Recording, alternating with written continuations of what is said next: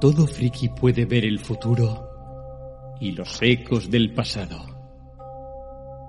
Podemos ver el paso de criaturas desde la infinidad de la hora, desde mundos como el nuestro, aunque levemente distintos. Los frikis seguimos a esos fantasmas con nuestros ojos, mientras que el resto de los humanos no ven nada. Pero si soñamos los suficientes, si un millar de nosotros sueña, podemos cambiar el mundo.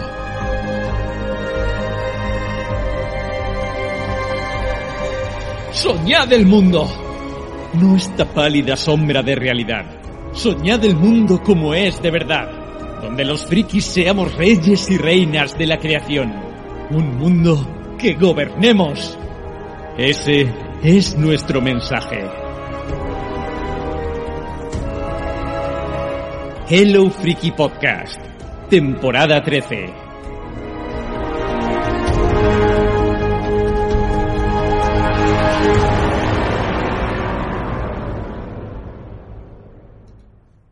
Pues hola, ya estamos aquí otra vez. Bienvenidos, bienvenidas a Hello Freaky Podcast. Como habéis escuchado en esta nueva intro, es nuestra temporada número 13.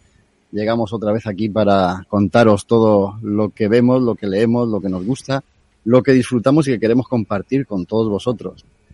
Para los nuevos, pues sed bienvenidos. Esperamos que paséis unos buenos eh, ratos, unas buenas horas. Vamos a estar dos horas. En esta temporada va a ser, o vamos a intentar que sea siempre la duración de dos horas muy medida y muy comedida y para los de siempre, pues, pues eso, que aquí estamos otra vez y estamos, pues los habituales. Si nos habéis aguantado estos, estas temporadas anteriores, pues os toca otra vez. Los mismos. Empiezo yo por mí primero, como siempre, porque la educación no es algo que me caracterice. Yo soy el presentador. Ya no disfuncional ni funciones, ya un golpe de estado podcastil en toda regla. Soy Jaco.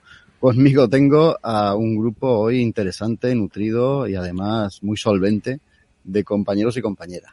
Por ahí está, voy a presentar a Daniel Collado. Dani, que es el artífice de esta intro, ¿qué tal?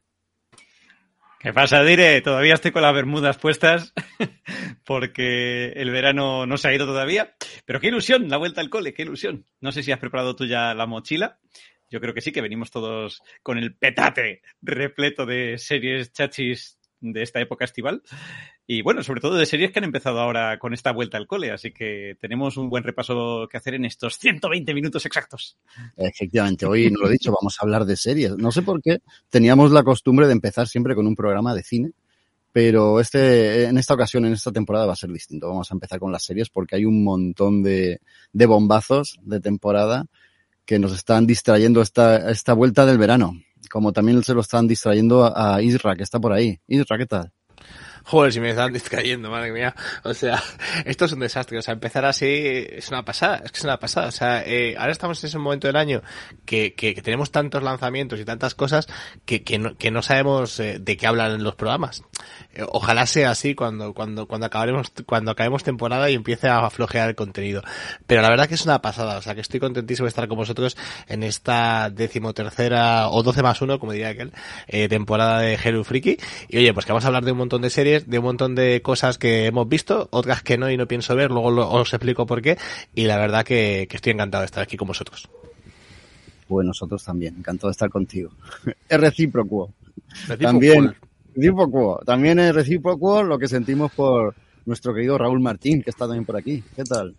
Hola, Jaco. Hola, resto de diletantes. Pues muy, muy contento y este, me, he tenido mucha conexión con la intro que ha hecho Dani porque, a ver, esta es una temporada la 13, un número que se puede considerar de mala suerte.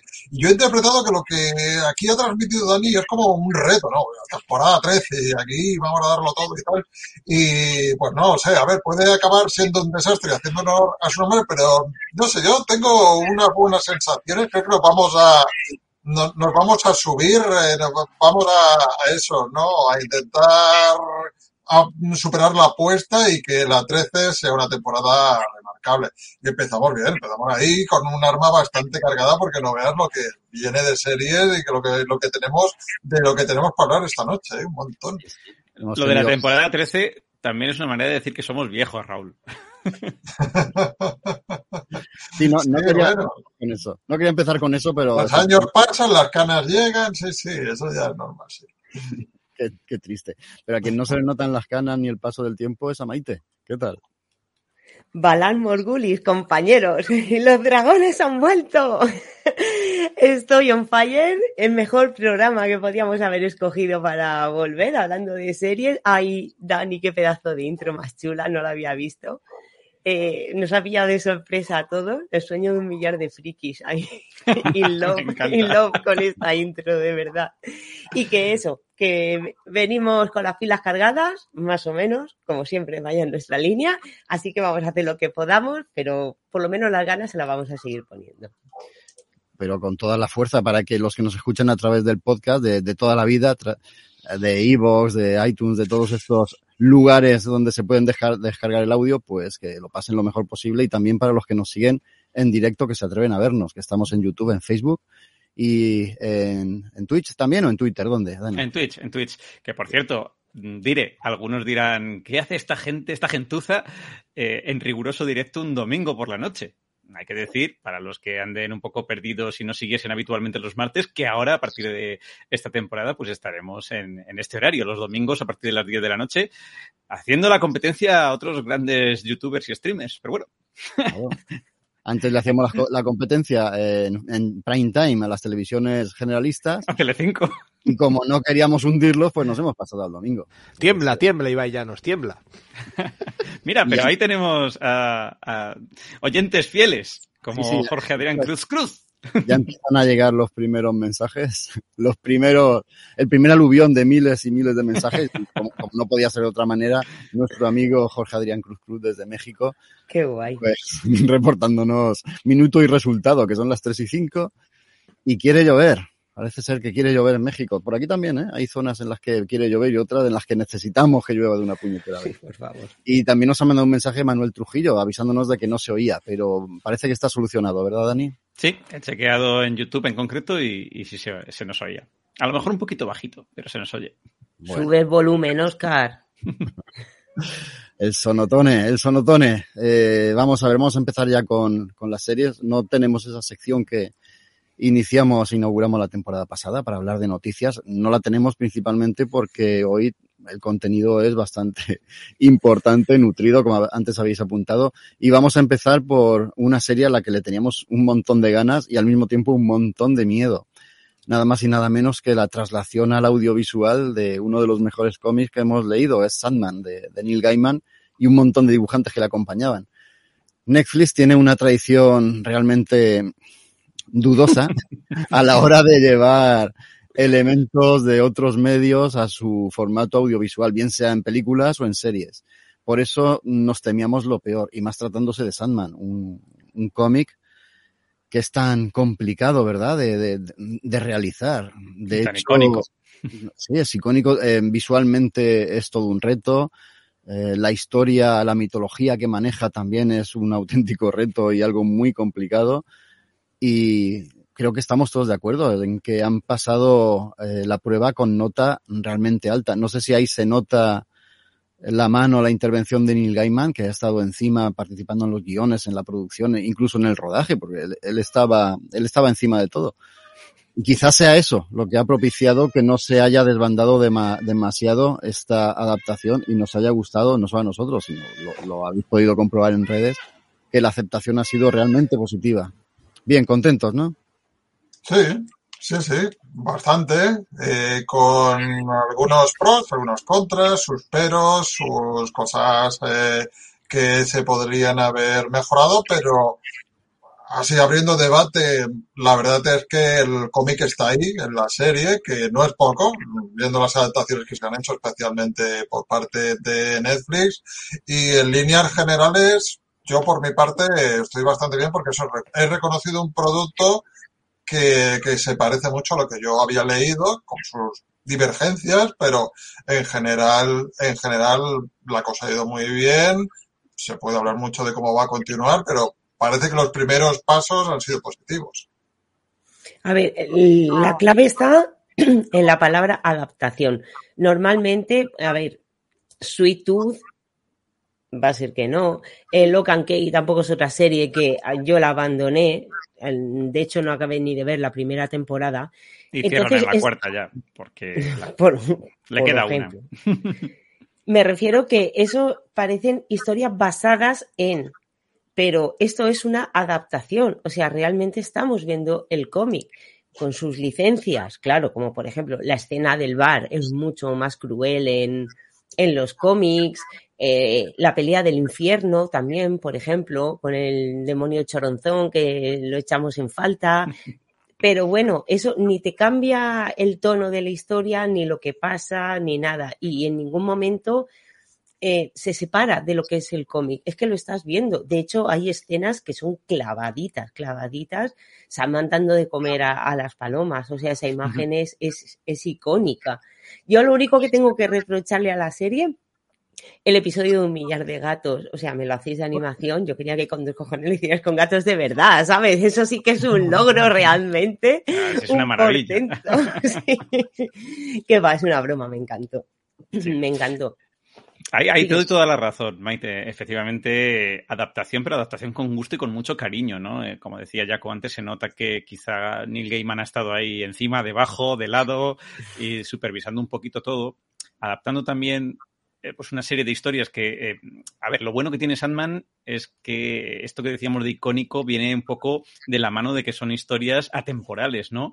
Y, que pueden contarse en cualquier momento. Es decir, estamos hablando de un cómic de hace 40 años que funciona en televisión si se hace bien hoy en día, ¿no? Y a mí me gusta porque se nota ese cariño Sí, mira, eh, cuando hicimos el especial, si no me equivoco, fue en 2019, que repasamos un poco todo lo que era de Sandman.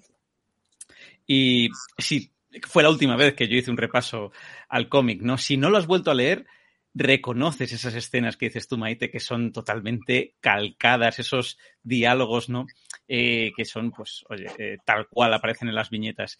Es verdad que si luego vas al cómic, como me pasó a mí, ¿no? Con la curiosidad de, oh, entra el mono otra vez de volver a leerlo, ves un poco todo lo expandido que está en el cómic, cómo tiene mucha más profundidad, cómo efectivamente es otro medio, ¿no? Y te permite hacer otras virguerías, pero yo creo que han cogido lo esencial y lo han sabido mm, pues remodelar bien para lo que es la pequeña pantalla. También creo que han hecho muy bien estratégicamente el coger los elementos claves para esta primera temporada, que yo tenía amigos que desconocían el cómic y decía, parece que son tres o cuatro temporadas en una, ¿no? Por estos arcos argumentales que, manejan.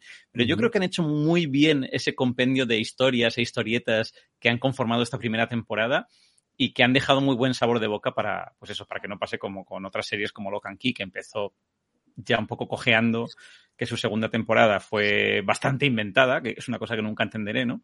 Como de dos páginas de, del cómic hicieron una temporada entera y la tercera, bueno, pues anda renqueante también.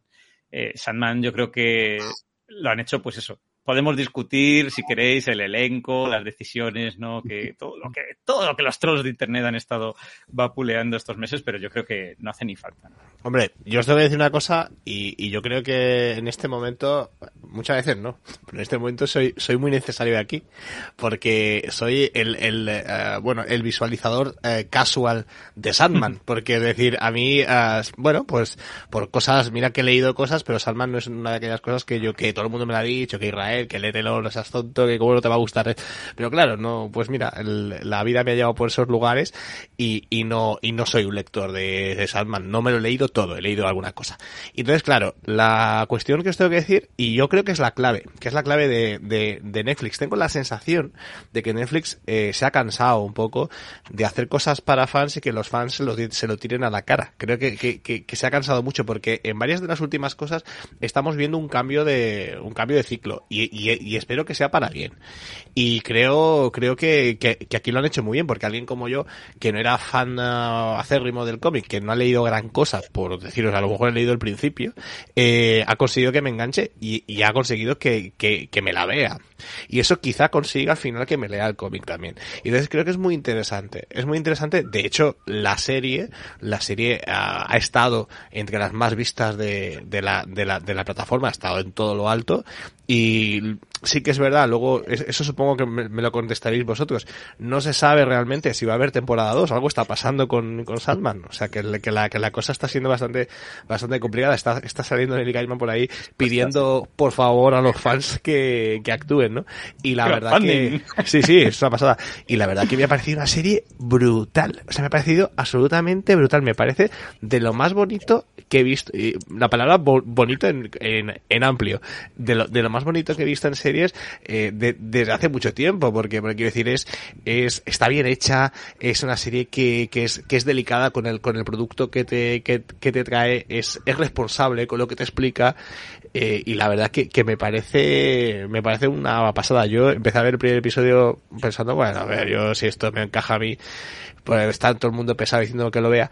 Y, y al final os tengo que decir que, que la serie mola, la serie mola por sí misma. Y, y eso es muy interesante, que, que no solo atraiga al lector del cómic, que no traiga a esa gente, sino bueno, yo conozco chavales eh, de 20 años que están flipando con la serie. O sea, que quiero decir que estamos hablando de un cómic, como ha dicho, creo que ha sido Dani, que tiene 40 añazos. Entonces, por, por lo tanto, eh, si, si Netflix ha conseguido casi apaciguar al fandom y, y conseguir pues eh, nuevos eh, reclutas, pues la verdad que, que, que, puede ser muy interesante. Que no sé yo si se enfrentan al cómic, cómo se sentirán, ¿eh? Que esa es otra. Eh, Sandman no es un cómic. No es fácil. No, no es fácil, no es sencillo. No es un cómic para pegarse un atracón, es un cómic de historietas, es un cómic que homenajea a la narrativa, es un cómic que, bueno, pues tiene una cierta profundidad o un estilo muy gaimanesco y, y yo qué sé, a lo mejor cuando se enfrenten al cómic se pegan un tortazo. Pero por eso yo creo que la serie está muy bien masticada, ¿no? Y preparada para que la digieran adecuadamente este tipo de gente que dices tú, lo, lo, los casual, ¿no? sí, pero a mí pues... mantiene su esencia, ¿no? De, de historia eh, compleja, no, no, no pierde esa complejidad y esa riqueza de personajes. Es, es una de las cosas que hacen de Sandman algo grande. Los secundarios que tiene. El protagonista no es solo Sandman, son todos los que hay alrededor. Y, y la serie de televisión consigue mantener ese, ese pulso, ¿no? Con los secundarios que van saliendo. Yo, y os voy a dejar ya hablar, solo voy a decir esto, yo sí que he sido crítico con el casting, no me ha terminado de convencer el casting. Que haya una muerte mmm, que sea de color de piel negra, pues no me ha hecho especial ilusión porque precisamente la versión en cómic es todo lo contrario, es muy pálida, es una representación de la muerte eh, que quizá en esa época en la que se concibió el cómic eh, eh, fuera más adecuada, quizá. Tampoco me ha convencido la elección de la actriz que han elegido para hacer de Lucifer.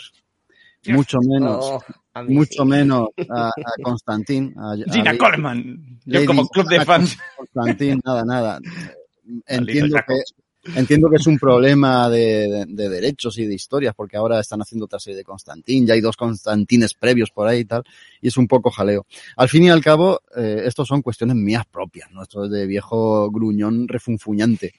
Pero reconozco sobre todo que la serie es, es espectacular y mantiene y conserva lo que era más difícil de conservar y mantener, que es esa magia de las historias, que te llegue a transmitir algo que cuando termine un capítulo te quedes ahí un poquito pensativo y a veces emocionado, ¿no? Tiene episodios que igual que hacía el cómic, que te emocionaba, que te transmitía sensaciones, igual lo hace la serie. Y creo que ya solo por eso vale la pena tenerlo como, como una gran serie. Pues bueno, me dejáis que critique porque, bueno, a ver, se pueden hacer críticas constructivas para que la serie, bueno, esperemos que tenga más eh, recorrido y entonces, pues, se puedan mejorar cosas. Eh, Espera, que llamamos yo... a Neil. ya. No, hablo con él a menudo, tranquilo. No te lo sé, lo sé, Raúl. Se lo, digo, se, se lo puedo decir en persona. Eh, a ver, el tema, tema de guion me sorprende que para ser, haber, haber estado ahí su creador, pues algunas cosas se hayan, digamos, eh, se hayan descoordinado, ¿no? Y las fechas, las fechas es importante. El primer capítulo del, del cómic era un mecanismo de relojería muy, muy, muy bien hilado. Y aquí descuadro un poco porque, claro, han intentado hacer que Sandman, pues, resucite, sueño resucite en el, la época actual, cuando en realidad era en 1989, pues entonces eso pues trastoca un poco la cronología de esas reuniones que tiene con Job o así. Yo lo estaba viendo y digo, pues para eso, en lugar de empezar en 1900 y poco, pues por lo que empieza eh, 80 años antes, eh, nos vamos a mitad del siglo, que tampoco pasa nada, y no hubiéramos tenido una familia Burgess tan, tan longeva, ¿no? Porque pasan 100 años y allí todavía tenemos a, al hijo todavía funcionando, ¿no? Y, y vivito. Es una, es una de las cosas en las que yo ahí hubiera pulido, pulido un poco. Y luego, bueno, el, casting, de acuerdo que se ha cambiado de, de raza a los personajes, el caso más flagrante me parece el de muerte porque le han quitado mucho impacto visual a, a la serie. Muerte acabó siendo uno de, de los iconos más potentes de, de todo Sandman y el cambio que se ha hecho, pues a mí me parece que ha debilitado una serie No. que, Perdona, Raúl, sabes que a partir de ahora a ti y a mí nos llaman racistas. No, no, es que puestos- no, es que lo estaba pensando y puestos a cambiar la, ra- la raza, es que si quieres hacer inclusión racial no pongas solo negros. A mí me hubiera funcionado mejor una muerte asiática, por Sí. ejemplo, y por qué no, una muerte árabe, yo creo que hubiera quedado muy bien. Eh, verás, hemos tenido el, per- el aspecto de personaje de ojos rizados, de, de grandes ojos y tal. No sé, el, aparte también la actriz no me ha gustado. Entonces yo creo, Creo que, que, es, creo que es el mayor problema, Raúl. Sí, o sea, más allá de, la elección eh, no, racial, vamos a decir, yo creo que tampoco hubiese funcionado si ella hubiese funcionado, pero yo creo que se aleja un poco en su interpretación de lo que recordamos, ¿no? De la muerte del cómic, que a lo mejor es como un poco más. Oye, pues eh, tiene su carácter, pero también es como más suave, más, no sé. Eh, Aquí yo vi una interpretación bastante plana que me sacó del personaje que tenemos todos en mente, más allá de su aspecto físico. y bastante mm, baja de carisma y Sí. Muerte tiene que hacer todavía apariciones importantes y esta actriz no sé si va a estar a la altura. Por otro lado, positivo, el hecho de que se ha reforzado mucho la figura de Corintio, que esto es algo que a lo largo del- de las sagas cada vez Corintio ha ido teniendo más peso y se ha como enmendado un error, ¿no? Corintio quedó un tanto aquí quedó, yo creo que Corintio es el Boba Fett de Sandman, ¿no? De, de hecho, es un personaje que ha ido creciendo a, a expuertas de la propia colección y al final aquí pues se, se le, se le ha hecho, se le ha hecho justicia. Entonces hay cosas que mejorar, pero bueno, eh, por ahora yo también sí, yo soy más favorable que, que detractor de, de Sandman. Lo- A ver, lo mejor que ha tenido esta serie, porque realmente estamos hablando de pequeños detalles en lo que es una obra tan compleja y el desastre tan monumental que ponía haber sido. Es que a mí me sorprende que este producto haya salido tan redondo como ha salido, con sus cosas que estamos hablando, correcto. Pero de verdad que de Netflix no esperaba ni mucho menos esto.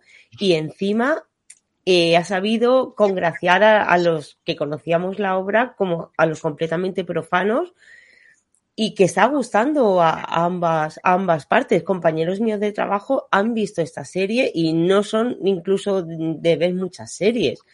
Y eso es muy difícil, por lo que habíamos dicho, por los desastres que llevan cometiendo y se han cometido y que realmente adaptaciones así eh, buenas yo no me he leído el cómic de Invencible, pero Jaco dice que es bastante fiel al cómic y que es una pasada.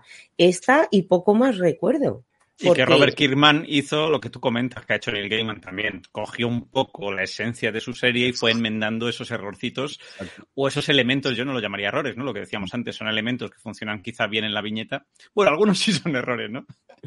No, sé. él, mi- él mismo creo que lo dijo, ¿no? Que ha aprovechado, estoy hablando de Kirman, ha aprovechado que se haga una nueva versión de Invencible o una nueva adaptación al- ahora al audiovisual para retocar cosas que no le terminaban de funcionar vistas con la perspectiva del tiempo. Y parece Claro. ser que Gaiman ha hecho algo parecido. Y desde aquí le aplaudimos. Pero es curioso, lo decía antes Isra, es curioso que con el éxito que ha tenido y Netflix no dice ni mu.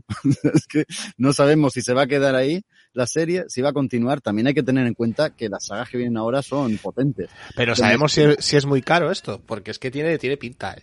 Yo no sé si el conflicto estará más porque es una cuestión de que es una producción de Warner Televisión, como Sweet Tooth que mencionaba antes Maite, y ojo que HBO, como está también tirando de, Correcto. de los productos de Warner Televisión y demás, espérate que no esté ahí en conflicto entre plataformas, ¿no? Pues vaya Ni cacho, idea ¿no? Que la segunda temporada la estrenas en HBO, en la futura HBO esta que van a hacer. Bueno, si la rescatan, como por ejemplo hiciese por ejemplo, eh, Netflix con Lucifer, que le re- rescató y terminó no con las últimas temporadas, pero mira, lo comentaba un usuario por aquí por Twitch que decía Sandman y la última de Stranger Things han sido las que me han mantenido en Netflix, ¿no? Está titubeante, está renqueante un poco la plataforma madre. Necesita, necesita de estos productos. sí. Sí, sí. Y, y mira, Jorge Adrián Cruz Cruz también es conocedor de Sandman, por lo menos ha visto los dos primeros capítulos y dice que, que- que tenía miedo de seguir, ¿no? Espero a que siga y no se vaya como The Voice. Hombre, The Voice está también muy bien. Claro, pero lo dice porque The Voice a lo mejor se aleja un poco de la línea argumental Claro, de los claro. cómics. Pero es lo que decía Maite, que se puede hacer un buen, una buena adaptación sin que tenga que ser literal el cómic, ¿no? Que vemos en pantalla. Mm, Y parece ser que algunos cómics de Sandman llegaron allí a México. Mm, Dice que no sabe ni cómo. y que y que se le perdieron. Bueno, eh, esto eh, eh, quería comentarlo. No sé si a México llegan. No estoy seguro de en qué, o no recuerdo en qué países en concreto publica CC. Sé que publican varios países de Centro y de Sudamérica, pero los cómics de Sandman los está publicando en múltiples y variados formatos para todos los gustos y precios. O sea, están publicando por sagas a precio de 9,99 cada saga. Yo creo que son bastante económicos. Sí que es verdad que el tamaño es un tanto chiquitín, pero se lee perfectamente. Así que si alguien tiene curiosidad o interés por conocer la obra en papel, puede atreverse sin desembolsar tampoco demasiado, demasiado dinero. Sí, porque son unos cuantos tomitos, ¿eh? Cuantos. Sí. Hago una última recomendación, si te parece, diré. Y, pasamos eh, a la siguiente, sí. Claro, para decíamos antes que a lo mejor eh, saltar de la serie al papel es un poco duro, pero hay un paso intermedio que es esa maravillosa adaptación de, de Dick Max de, en, en audiolibro. Es que no lo quiero llamar audiolibro, es eh, audiolibro dramatizado, vamos a llamarlo. Es decir, es una especie de, de radioficción que han hecho, que está en Audible, la podéis escuchar y tenéis casi 28 horas de Sandman con un elenco de unos 40 actores y actrices, que es una auténtica, auténtica barbaridez de producción y que es una gozada. Eso sí que es una, una traducción literal de lo que son las viñetas al, a la versión sonora y es precioso, precioso para escucharlo por las noches. No veas si llegas al, al reino de los sueños, así. Así. Qué maravilla. ¿Queréis decir algo más de Sandman? ¿Que es tan importante esta serie? ¿O pasamos a la Casa del Dragón? Pues nada, vámonos a HBO, a esa otra plataforma que ha estrenado estos días la, la precuela. Va de precuelas hoy la cosa. La precuela de Juego de Tronos, que es La Casa del Dragón, basada en aquel libro. ¿Cómo se llamaba? Raúl. Fuego y sangre. Fuego y Sangre, basada en aquel libro. En el que vemos pues los antepasados de los Targaryen y cómo llegamos a lo que fue a se- aquella canción de Hielo y Fuego. Bien también, ¿no? Yo creo que ha sido un estreno, creo que es lo más visto en plataformas en streaming estas semanas. Lo más visto y, y que ha batido todos los récords, incluso petó el servidor en Estados Unidos. Y aquí todo el mundo súper contento. Yo me sumo a ellos. Veo que Maite está ahí haciendo corazoncitos bien, ¿no? A tope. In love. In love. con las pelucas blancas.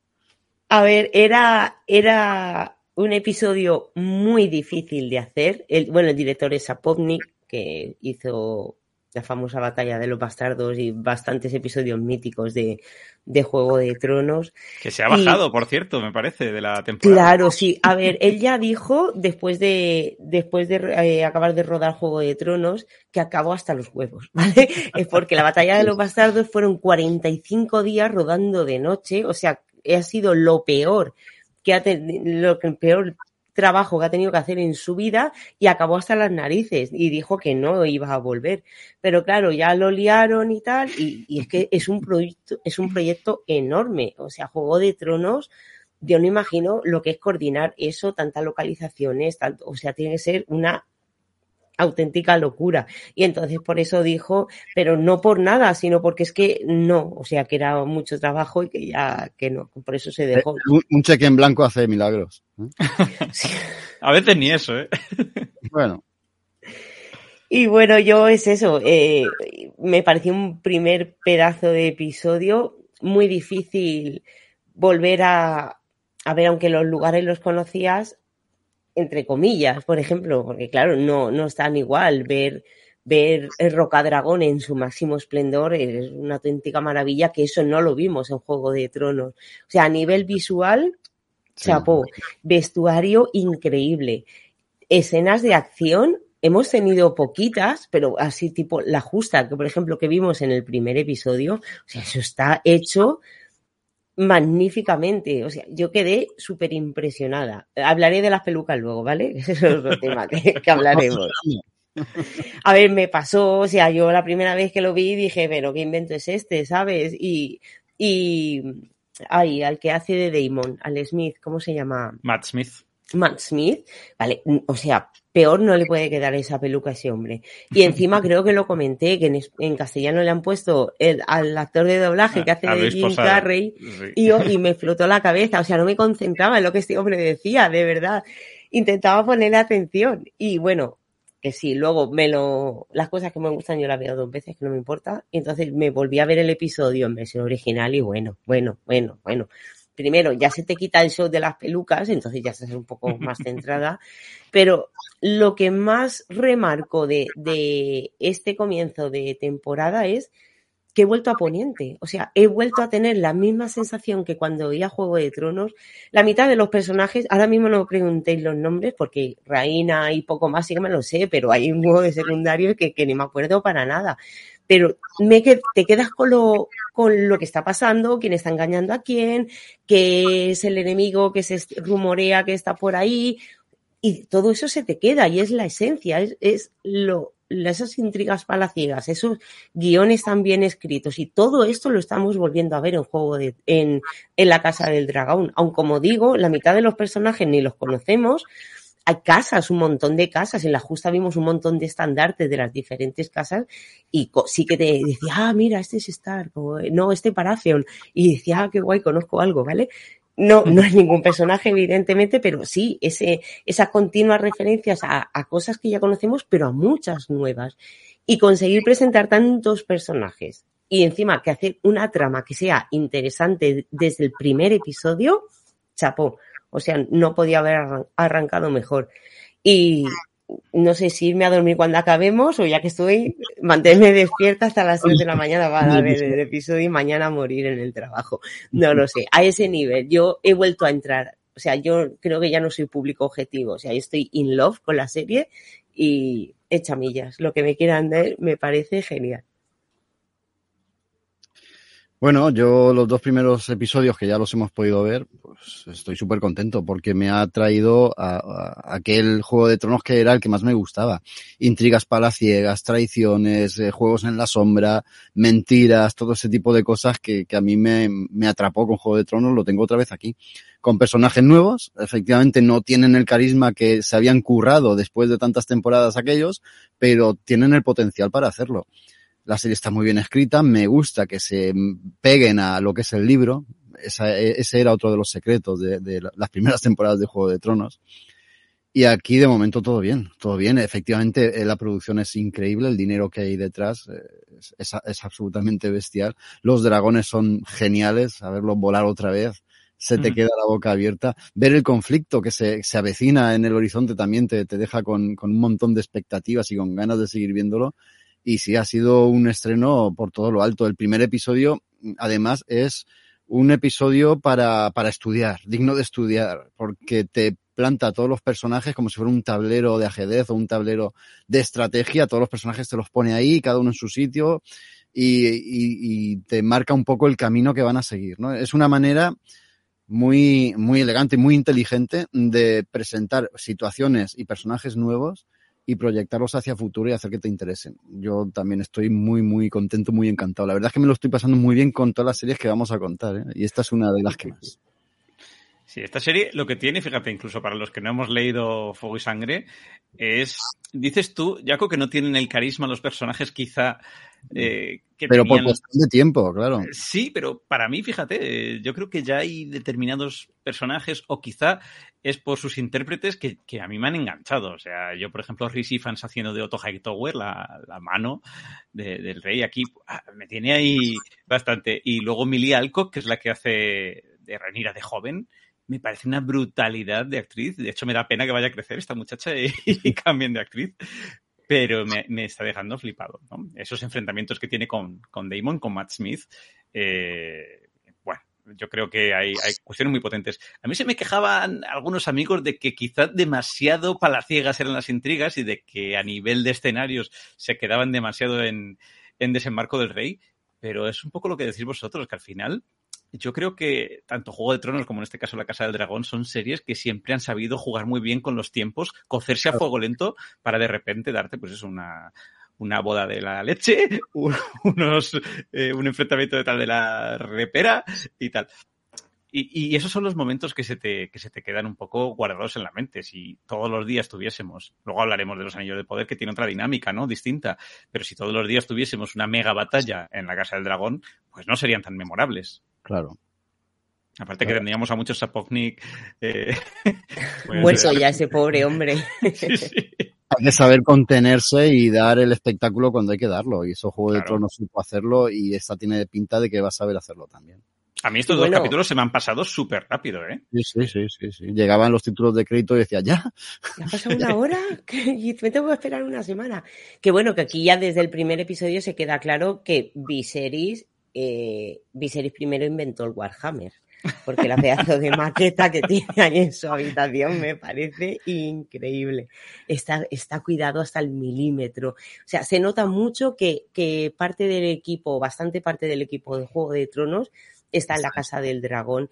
Han aprendido mucho y lo están utilizando eh, aquí, o sea, es que es un primer episodio, pero si comparas el primer episodio con Juego de Tronos, o sea, se nota la calidad, el dinero, claro, se nota claro. todo. Entonces, claro, han ido, han apostado, han apostado por esta serie, por este mundo, y desde el primer episodio estamos viendo al nivel, no, incluso superior, que los episodios de la anterior temporada. De los es que finales. no podían, no podían hacerlo mal, porque Muy después bien. de la última temporada de Juego de Tronos se jugaban mucho con esto. O sea que. Bien, bien, tienen que estar haciéndolo porque con los haters que somos y que es la gente, no han tenido muchos palos más allá del tema de las pelucas. Que yo como broma decía, parece que en cualquier momento se van a poner todos a hacer ganchillo. Pero no. Pues mira, una vez más hubo conflicto con el tema de, de, de los Velaryon y tal, y claro, temas raciales. Y es que yo ya estoy como súper cansado, ah, ¿no? Un día haremos un especial solo para tratar estos temas. Y, y ahora volveremos con la, con la misma canción con los Anillos de Poder. Claro, claro. Es que parece que ya es de lo único que sabemos quejarnos. Y, y yo al final lo disfruto tanto. Y siempre pongo el ejemplo este de, de Hermione, Hermione, ¿no? En, eh, en la obra teatral de Londres de, de, de Course Child, ¿no? De Harry Potter, donde la intérprete era de color y todo el mundo decía, pero ¿cómo va a ser Hermione negra? Y, y, bueno, ahí salieron diciendo, bueno, es que en ningún sitio del libro dije, decía que era caucásica, ¿no? Ya es una construcción mental que nos hemos hecho nosotros a través de las películas, de las portadas de los libros y demás, pero en realidad, ¿por qué no? Y qué fantasía, es fantasía. No estamos hablando de un hecho histórico, ¿sabes? Ya está, simplemente, no hay que darle más vueltas. A ver, elfos a, latinos. ¿Alguno de los que no habéis hablado queréis comentar algo? Yo es que no soy de Juego de Tronos ni he sido en mi vida. Entonces... Ah, tú eres como, tú eres como Jorge Adrián Cruz Cruz, ¿no? Que nos dice que él tampoco es, que... de Juego de Tronos. Me sabe muy mal. Fuera. Me sabe muy mal, o sea, paso mal, porque a veces no tengo, no tengo tema de conversación con la gente, pero, pero es que, es que Juego de Tronos, es que no he sido capaz de engancharme en mi vida y lo intenté. O sea, me puse serio, dije, venga, Israel, no puede ser. Y claro, entonces cuando vino, cuando vino esta serie digo, ¿qué, ¿qué, voy a ver yo ahora? O sea, esa, esta pregunta esa, esa es... Pues puedes pero, verla, ¿eh? La, es un sea, buen momento, claro. O sea, eso es lo que te quiero preguntar, Maite. O sea, ¿puedo ver esto independientemente? Totalmente. Es una precuela, bueno. es antes de todo lo que hemos visto después. Es lo que, que pasa que que claro, quien ha visto la serie, o sea, sabe bueno, el futuro, ¿eh? evidentemente, y sabe a lo largo del tiempo cómo va eso pero, a desencadenar, pero que... Ha preguntado por preguntar, si se lo has dicho. Y... no, no, no, no, a mí Maite, o sea, lo que, lo, lo que me dice Maite le hago más caso que al médico, o sea que por favor. Ese Maite que se ve, yo lo veo mañana. Yo mm, sí que tengo ganas de verla, pero bueno, entre una cosa y otra todavía no me, puede, no me he podido poner porque claro, venimos hace dos días, eh, era agosto, había muchas piscinas que cerrar, muchos gin que beber, entonces pues supongo que ahora en septiembre ya remontaré, ya podré volver a encontrar tiempo para sentarme delante del sofá y ponerme, pero estoy contento que hayáis dicho cosas positivas y me alegro eso, me alegro que el feedback sea bueno porque ya, ya me voy a poner a verlo sin miedo. Entonces, pues gracias a vosotros eh, voy contento y bueno, es eso también, las críticas que había escuchado alrededor de la serie y tal, pues eh, también eran bastante positivas. Así que nada, a ver si al final de temporada pues puedo estar yo ahí también ya dando mi opinión. Pues nada, Raúl, ver, si lo los, bueno motivos que- los gin tonics y las piscinas te perdonamos. Digo, le envidio porque ahora va a tener tres episodios disponibles para ver del tirón y nosotros estamos aquí arrancándonos las uñas. Sí, sí, pero bueno, en versión original. ¿eh? Sí, sí, sí, sí, sí. No, no, no lo veo doblado desde hace mucho tiempo. Vamos a por los anillos del poder, pero antes quiero, quiero dejar constancia de que Raúl se ha vestido para la ocasión. Esa camiseta de Sandman. Por Y los favor. calzoncillos de Sandman, seguro. Bueno, ese no os lo voy a enseñar. A mí me tienes que invitar un gin por lo menos. Venga, seguimos antes de que Raúl nos enseñe los calzoncillos, si los lleva, eh, con los anillos del poder, el Señor de los Anillos, los anillos del poder. Como me gusta a mí este título, que este, este está teniendo un poquito más de críticas que, que La Casa del Dragón. Y, y este también es una precuela, pero una precuela a lo bestia. Esto que dos mil o tres mil años antes de, de lo que vimos en El Señor de los Anillos. Casi vemos, no el origen, pero bueno, sí cuentan el origen, ¿no? De dónde parte todo, todo este pueblo élfico, cuál es su peregrinaje hacia la Tierra Media, el tema del origen de Sauron. No sé, es, es un inicio. Está construida la historia a partir de unas notas, ahora lo explicará Maite, de unas notas de, de Tolkien. ¿no? Y a partir de esas pocas notas han desarrollado toda esta serie que, que, es tremenda. Dirigido los dos primeros capítulos de momento por José Antonio Bayona, que a mí me parece espectacular, de verdad Brutal. que lo he flipado. A nivel cinematográfico es, es increíble. Yo, yo, lo he gozado muchísimo. Y es una historia bastante más sencilla, entre comillas, de seguir que esta de la Casa del Dragón, porque aquí no hay tantas tramas para ciegas, sino que eh, hay un, par o tres de, de tramas de personajes que avanzan paralelamente, cada una por un lado, pero todas van a confluir o tienen un mismo trasfondo, por decirlo así, que es la maldad, ¿no? Que hay ahí de Sauron y sus orcos y que está rondando y pululando por algún lugar de la Tierra Media. Me está, como, como estoy diciendo, me está gustando bastante, mmm, primero por ese factor técnico que hay detrás, después por también la cantidad de dinero, es la serie más cara de la historia, según dicen, y, ca y cada capítulo lo demuestra, la, la escena de acción con el troll de las cavernas o de hielo, esa del primer capítulo es brutal. Y luego en el segundo no os lo perdáis tampoco porque hay una escena con un orco que recuerda a cine de terror. A mí, a mí, me parece que es un guiño también bastante majo. Y luego hay una escena que transcurre en medio del mar que estará rodado todo en croma o con esta técnica nueva que no me acuerdo el nombre, ¿no? Que, que, que utilizan ahora. Pero también es espectacular y alucinante. Es que tú lo has dicho, Jaco, justo las escenas que has comentado, Industrial Light and Magic, Weta, mía, Weta Digital y Weta con sus practical effects de toda la vida, Dinec, que es Double Negative, y así me parece que son como 20 estudios, o sea, pero ya, solo pues. con esos tres que tienes, que son de los más potentes que hay en la industria cinematográfica, que están haciendo una serie a nivel visual preparada para emitirse en IMAX, si se quisiera, y que luego es llevada a la, a la pequeña pantalla que da hasta pena, pero yo cuando lo estaba viendo decía, con lo hipercrítico que soy siempre, con los cromas, con los fondos, con los tal, eh, me parece chapo, o sea, perfecta. Pero es que es lo que te iba a decir, eh, me has quitado de la boca, es que eh, de la de lo pe de los momentos, digamos, de serie, de la historia, de, de, desde que vemos series, así a saco, que, que, más pena me ha dado no poder ver esto en el cine. O sea, me igual. lo estaba viendo y pensaba, pero, pero, pero, pero, si estrenáis cada semana esto en cine, te prometo que voy. O sea, no, no, es que era espectacular. O sea, espectacular. Yo que me, me, me lo tragué todo Señor de los Anillos. Esto sí que me lo he leído y todo. Y he jugado, hecho de todo. Pero, pero la verdad que, que, que, que esta serie me parece, me parece brutal. O sea, ¿a dónde nos va a llevar? Bueno, eso ya no sé si nos llevará a algún sitio. Pero, pero, pero realmente lo, lo primero que hemos visto, o sea, me parece de una calidad que me, que me, que yo creo que en este caso realmente el, el tema televisor en casa se le queda muy pequeño. Sí, muy es pequeño. que decidme que no podéis parar un frame y ver una ilustración de, de Howard Shore, de, uy, de Howard Shore. Ese es el señor que le pone la musiquica aquí, de John Howe o de Alan Lee. O sea, eh, una auténtica brutalidad. O sea que Juan Antonio Bayona obviamente se le nota la mano, Pero lo que decía Jaco, la, Bayona la aquí no ha la hecho se nada. nota también. Bayona ha mantenido el listón alto, que, que no es poco, que venimos, pues eso, de, de- venimos de un universo ya literariamente súper consolidado, pero es que además venimos de ese universo recreado por. Peter Jackson en lo visual, que, que, claro, eh, lo tenían difícil, ¿no? Saber jugar un poco entre lo que es innovar, pero también mantenerse fiel a, a todo lo que dice Peter Jackson, es fastidioso. A ver, yo no me odiéis, pero yo no estoy tan in love como vosotros con esta serie.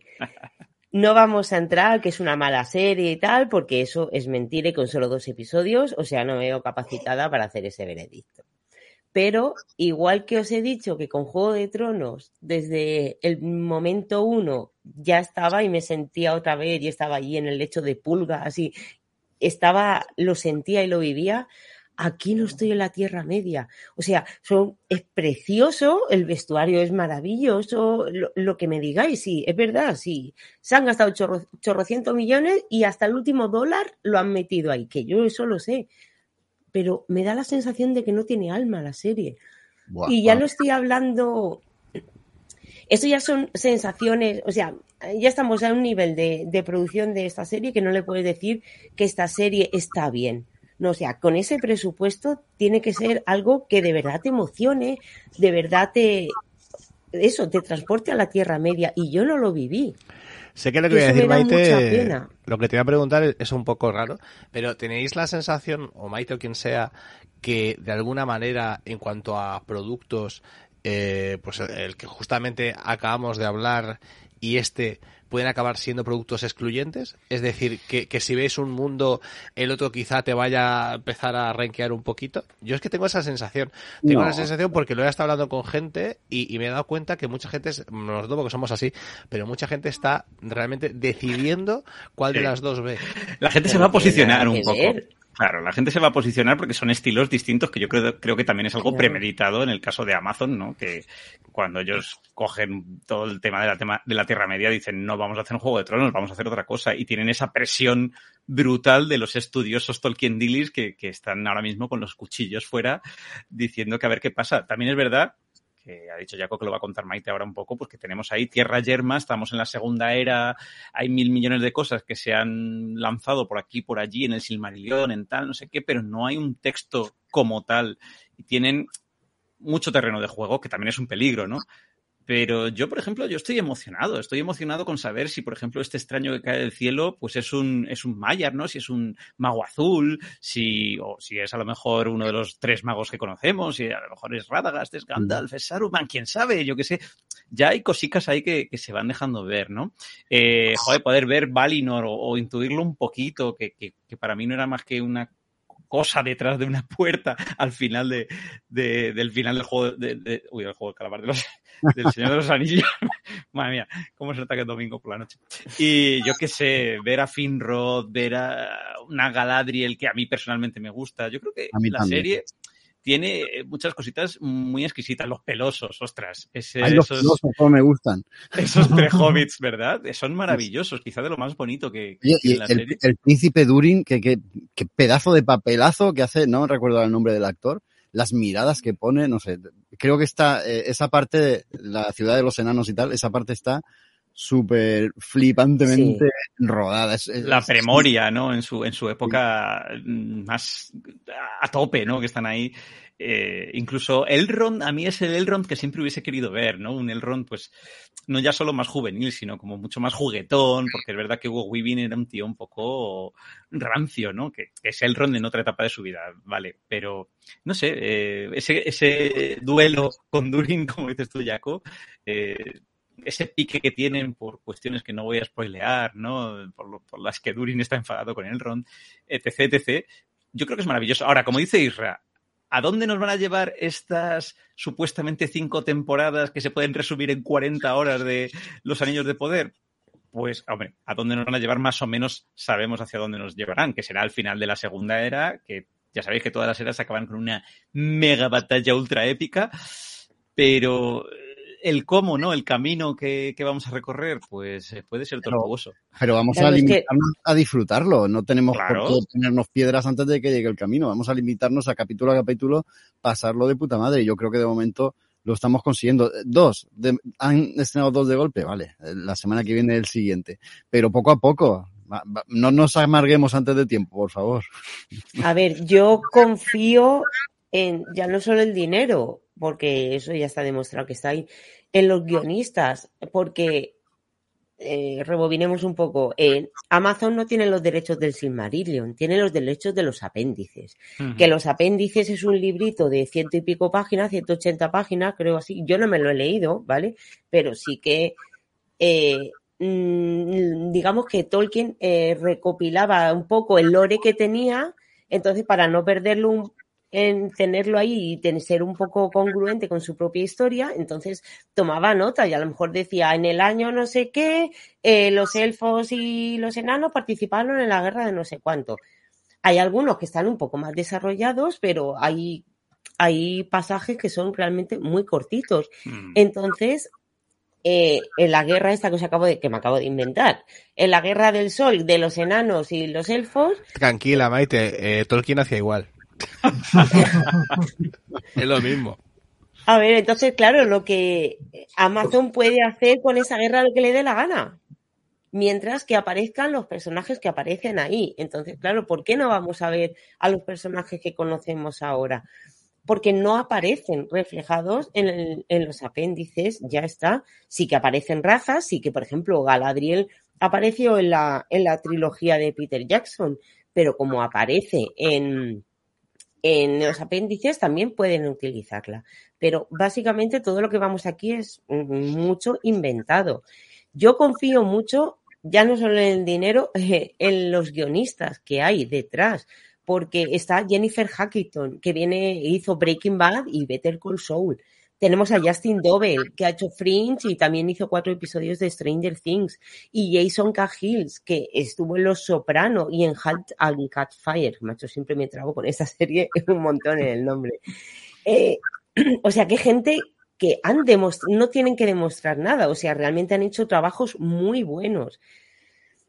Son dos episodios todavía, todas esas tramas se tienen que enlazar y tienen que confluir en algún punto, pero yo sí que he visto que en muchas ocasiones entraba directamente la serie, ver la ciudad de los enanos en su máximo esplendor, el duelo que habéis comentado entre enanos y, y elfos. Eso me ha parecido maravilloso, pero luego, por ejemplo, la relación que hay entre el elfo sil- silvano y la humana, pues me da un poco igual. Pues a mí no, a mí me gustó. Tampoco veo química entre los personajes, veo mucho más entre la pareja de enanos, que me encanta cómo desarrollan, que ella cantaba a las piedras para saber dónde estaban los minerales y el cariño que había entre ellos, y en cambio entre esta pareja no lo Jaco sé. y yo somos Team Arondir ahí, a tope, ¿eh? Y luego veo- Ismaelfo. También veo cosas repetidas de las pelis. O sea, eh, Legolas y Gimli son el enano y el elfo. Eh, el elfo silvano que se enamora de la, de la humana, pues ahí tenemos a Arwen y a, y a Aragorn. Pero las pelosas también. Nora y su amiga Amapola. Pues estos son Sam y Frodo. Es que, no sé, por eso en dos episodios no se puede comparar con Juego de Tronos, pero. Bueno, pero sí que eso es porque hay que comparar. regalarle una zona de confort al- a, los telespectadores también, Maite, porque si no, el- la gente iba a estar muy perdida. Es verdad que a mí el introducir determinadas cuestiones de estas que son similares a la trilogía original también me deja un poco cojo. Pero bueno, Cuéntame yo creo más que es cosas. una claro. base a partir de la cual construir también.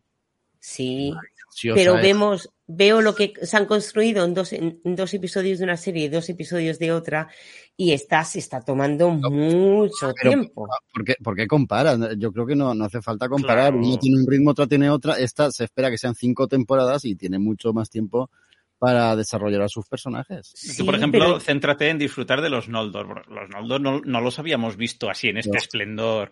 eh, eh, casi, es que, joder, parece en el Imperio Romano, ¿sabes? O sea, son los elfos venidos un poco arriba y con su- sus artes, su cultura, el Celebrimbor, que mola mucho, el maestro herrero. Qué nombre más horrible, por favor. Eh, los silvanos, pues, eh, bueno, pues eso. Pues, No eh, hemos visto nada de ellos aún. somos, somos fans de Arondir, pero ya hemos visto cómo le tratan de, ¡eh, soldado! Están un poco los humanos, los hombres del sur, estoy machacados por ellos. Esas son las cosas bonitas que, que no se habían apreciado, eh, por ejemplo, en la trilogía de Peter Jackson, donde los elfos eran un poco más que seres un poco, eran casi los Valar, ¿no? Ángeles, etéreos. Además, Yo, tiempo No. para el transcurso de- del mismo tiempo y ver cómo eh, los elfos dejan atrás a sus amores o los pierden por la vejez o por la muerte. Mm, Ahí también van a jugar con muchas cosas de estas. Perdona, Raúl. No, que yo lo he visto con dos personas a mi lado de diferentes edades y ambas dijeron, solo he visto el primer capítulo, solo puedo razonar lo, que aparece en el, en el primer episodio. Pero el, comentario de ambos fue el mismo, ¿no? Qué lenta que es. Eh, eso no, no habéis hablado del ritmo. Yo lo entendí que era un poco, mm, sí, ¿verdad? No, es una historia, al menos el primer capítulo, no es una historia demasiado rápida o así.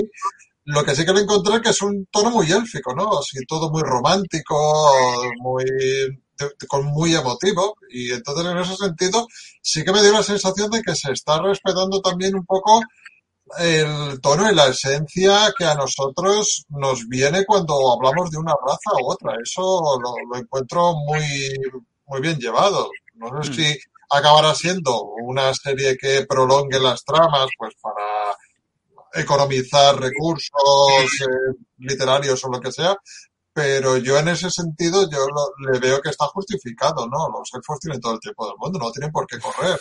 Y eso se plasma y eso hace un poco que, que yo vea que también la gente que hay detrás está entendiendo el producto, ¿no? Por a mí, por ahora me, me va gustando y tengo intención de seguirlo con interés. Muy bien, si queréis pasamos a, a la siguiente. Mientras sacan los funcos de los pelosos, que yo lo estoy usando, vamos a ver qué opina aquí la gente de Hulk o She-Hulk. Ya no sé cómo se titula. Yo, sinceramente, no me apetece ni, ni comentar la serie. Qué, qué lástima. ¿Qué está pasando, Jaco? Me parece horripilante, sí, de verdad, os lo digo. O sea, me parece, o sea, eh, me- o sea, de- después de ver esta serie tenía ganas de ver una serie con una, con una mujer de verdad, una abogada de verdad, y, y he, y he- y he vuelto a ver Ali McBeal. Porque la verdad que, que me parece terrible, o sea, terrible, o sea, y me sabe mal porque ahora Raúl nos lo explicará seguro, que me parece que el personaje, el personaje tiene, tiene enjundia, o sea, que el personaje es interesante, pero... Es un cañón. En los cómics es un cañón. Y aquí, como Pero es, o sea, la madre que los parió, o sea, que, que, o sea, es que no, o sea, qué pena con Hulk, porque mira que lo he intentado cuando fu- la fui a ver al cine hace mil años, después la serie, o sea, todo lo que toca el, el tema este verdoso, a- acaba, gamma. acaba mal, acaba muy mal. Y, y, y no sé, lo, lo intenté, ¿eh? porque pensé, bueno, será divertida. No, es que no, no sé, no me ha aportado nada, ni, ni, ni el casting, ni la protagonista, ni, ni nada. O sea, me, me parece algo bastante, o sea, no sé, no, no, no está mal hecho, pero tampoco está súper bien. Eh, hay, hay, hay momentos que te sacan mucho de, de, de todo lo que está pasando. No sé, y mira que lo he intentado, que me he visto hasta el tercer capítulo y anda ya, y fuera ya. O sea, no, no, o sea, de verdad, me sabe mal decirlo, pero es que Disney Plus otra vez. Otra vez. Otra vez he hecho lo que, vez. lo que no te hace Yo- con Marvel. Yo, yo antes, perdona, me, me gustaría, he dicho que no voy a decir nada, pero sí, voy a hacer mía la, la, la opinión que tiene Álvaro Beco, que estuvimos con él, y, y comentó, yo creo que muy acertadamente, que lo que tenía que haber hecho Marvel Disney es el, el episodio piloto y ya está. Ya está, déjalo ahí. Preséntame al personaje, el origen, el CGI en ese episodio está muy bien, se, se nota que ahí se han gastado toda la pasta en el CGI de, y en la recreación de Hulka. Y ya está, termina, no, no sigas, porque al seguir es donde se nota la decadencia. ¿Qué, qué, qué ha pasado? ¿Por qué hay tanto cambio entre la Hulka del primer capítulo a la Hulka del segundo o del tercer capítulo? Es un poco lo que pasó con Miss Marvel, exactamente, que también, también eh, la vinculaba un poco a esa línea de pensamiento Álvaro, eh, que decía que podíamos haber, podían haber hecho una especie de Marvel Legends, esto que hicieron como para recordarnos a los héroes de antaño ya. Eh, podían haber hecho pues una suerte de episodios piloto de cada uno de estos héroes contando sus orígenes para luego introducirlos ya en el universo cinematográfico, ¿no? Tenemos como sobredosis un poco de... O sea, ya no es sobredosis de productos y de series de, del universo televisivo de, Marvel, sino que yo creo que extienden, ¿no? Estiran como un chicle una serie que a lo mejor con tres capítulos, que, que, es una pena, claro, no vas a hacer una serie de tres capítulos, pues haz una película, aprovecha el presupuesto y haz una película, que no pasa nada, haz una película para televisión, como se hacían antiguamente, oye, y, y les funcionaría mucho más porque, como dice Isra, y como dices tú, Jaco, es verdad que es un piloto potente, funciona bastante bien, pese a los cambios en el origen de, de Hulka, a.k.a. Jennifer Walters, etcétera, etcétera. Pero yo creo que el problema viene después, cuando intentan introducirnos en su vida cotidiana, en los casos. Este último episodio, el tercero, según estamos grabando, eh, es, sí, es estirar el chicle totalmente, innecesariamente. Pero yo, nos da la sensación, nos da la sensación de que el episodio 2 y 3 parece uno y que la han cortado por la mitad? Sí, que ya pasó, ya pasó con el penúltimo de Miss Marvel Miss y el último. Yo intuyo, fíjate, Maite, que a partir de aquí va a haber un, también un poco por el cliffhanger que nos han dejado, pero va a haber un cierto giro.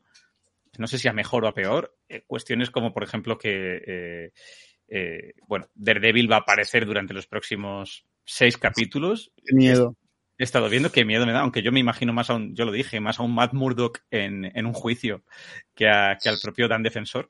Eh, hemos visto que, Jen también se siente como más cómoda cuando es Hulka y prevé un pequeño giro, espero que para bien.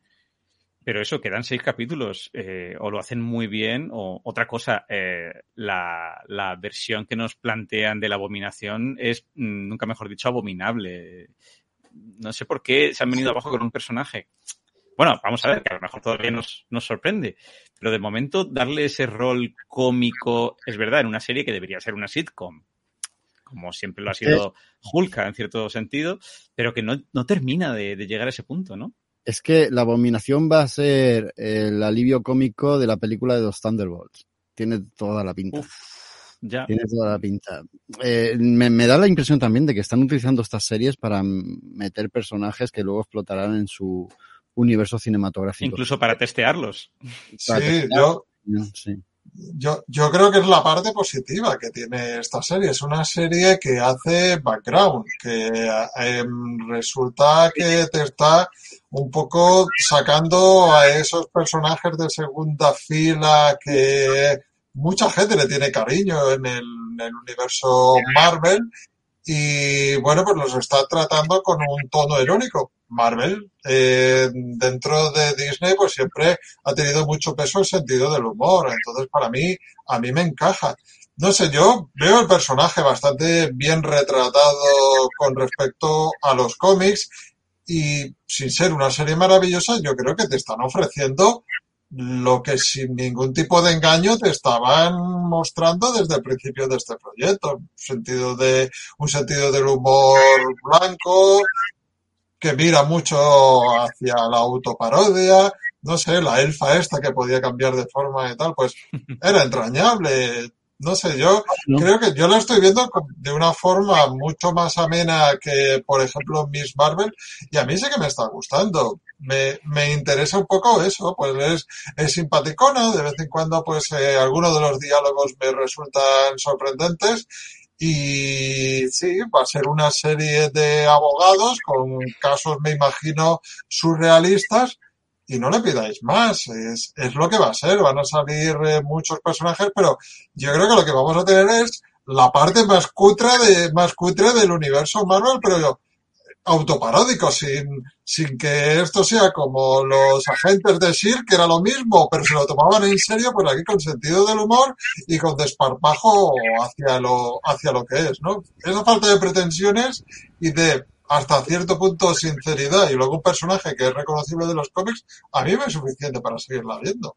Yo lo que y, pasa y es que creo que en este universo Marvel, que ya es bastante cómico en, en, en, la, en notas generales, ¿no?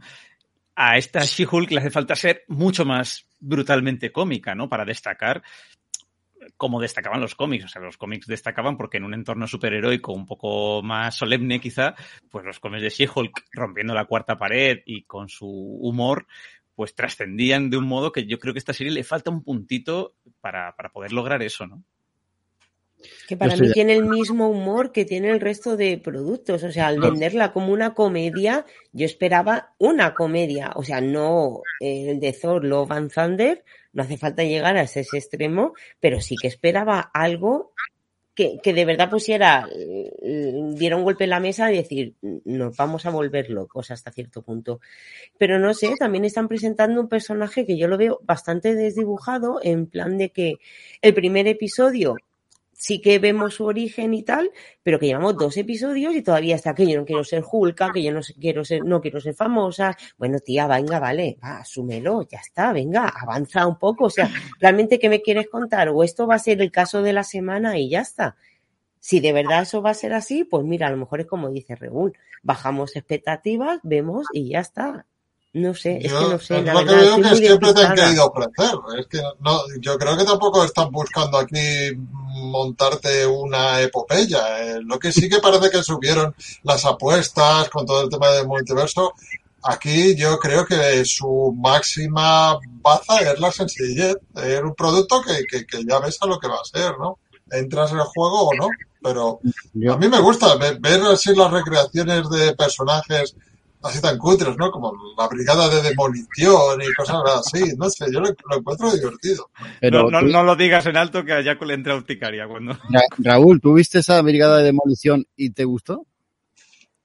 Me hicieron mucha gracia. sinceramente. Me- no, bueno, es que, a ver, estamos tan acostumbrados a que se hagan recreaciones libres de, de personajes así, a los cuales no se les tiene ningún respeto, que, que, que, que dentro de lo cutre que, que se hizo, pues, pues a mí me parecieron divertidos. Raúl. Raúl, esto es una pregunta para ti. ¿A- ¿Hasta, ¿Hasta qué punto esta serie es más cutre que el Hulk del año 78? Pues yo creo que, que sería, yo creo que sería el equivalente a eso. Sí, sí, va, va por ahí, me parece a mí. Pues mira, yo habría preferido una moza amazada antes Claro. que el CGI que se están gastando, Irra. Yo, yo de verdad, de verdad os digo que a veces la transformación en Hulka me saca de la serie. Es que la veo tan, tan, tan mal hecha. Luego hay por ahí eh, un vídeo de Benny Hill, ¿eh? de los 70, finales de los 70, principios de los 80, en el que sale Hulka. Eso que la gente se quejaba tanto, porque el, el tema de las redes sociales con esta serie ha sido, ha sido, vamos, Bueno, la claro. repanocha.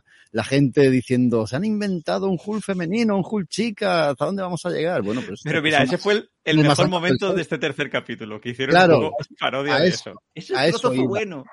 A eso iba. La serie, si tiene una cosa buena es que la serie se adelanta a los haters. y sabía que iban a inventarse, bueno, que iban a decir esas gilipolleces. Y en el tercer episodio, muy inteligentemente, eh, hicieron esa parodia, ¿no? Riéndose de los haters que intentaban denigrar la serie por ese sinsentido, ¿no? Del personaje. A mí me da, sobre todo, muchísima pena, igual que la última peli de Thor y las, las series anteriores que hemos hablado de ellas, Miss Marvel, etcétera. Me da mucha pena que teniendo una base en los cómics con historias tan buenas, acabe siendo esto. La primera serie de la que hemos hablado era Sandman. No hace falta llegar a ese extremo, ¿vale? Pero decíamos que con un cómic eh, como Sandman, si mantienes básicamente su esencia, va a salir una buena serie. Aquí podía ser lo mismo. O sea, la, la etapa que está recreando los cómics es muy buena. O vete a la anterior de, de Vibe. de John También es muy buena. Eh, con Miss Marvel tenías un, un- una primera eh, un, un primer arco argumental excelente en Miss Marvel y salió lo que salió. La, la etapa de Jason Aaron en, en Thor y Thor femenino, ¿verdad? Con Jane Foster, pues ahí podían haber hecho una película absolutamente increíble y ha salido lo que ha salido. Creo que Marvel está desperdiciando unas cartas de órdago que tenía en su baraja y tristemente luego no las va a poder recuperar. Veremos cómo sigue. Yo creo que la aguanta el fandom, ¿eh? De momento. Claro que la aguanta y la gente está súper contenta. Solo tienes que ver a Raúl lo que dice. eh, que te queremos, Raúl, eh, a pesar de tu opinión. Vamos, vamos a la siguiente. Ostras, esta sí que le tenemos ganas de hablar de ella porque yo creo que es de las mejores series que están haciendo, están emitiendo ahora mismo. Primal, que yo le digo Primal de toda la vida. Primal, ¡ay, Primal! Primal, una serie de animación del señor Tartakovsky que nos tiene completamente enamorados. Es la ilusión que tengo yo en la vida es que llegue el viernes. Le pido al niño Jesús y a la Virgen que me mantengan hasta el viernes para poder ver un episodio más de, de Primal. No ¿Cómo? para ver El Señor de los Anillos, para ver Primal, ahí está el nivel. Ni me acordaba. Primal, qué pedazo de serie. No sé si los que nos escucháis la conocéis. Eh, va de, de un mundo. mm, A ver. A ver cómo lo cuentas, porque... ¿Cómo lo cuento? Es que, es que tiene tela, ¿eh? Un mundo primigenio que en, en los primeros capítulos te puedes creer que es algo así como el, los tiempos pretéritos de nuestro planeta. Aquí conviven los, un troglodita, que es el protagonista, con su familia y, y, una fauna un tanto curiosa en la que también existen los dinosaurios y por azares del destino, este troglodita protagonista del que no sabemos el nombre, se hace amiguete del dinosaurio que es dinosauria. No sé si he soltado, no sé si he soltado un spoiler, pero, pero es dinosauria.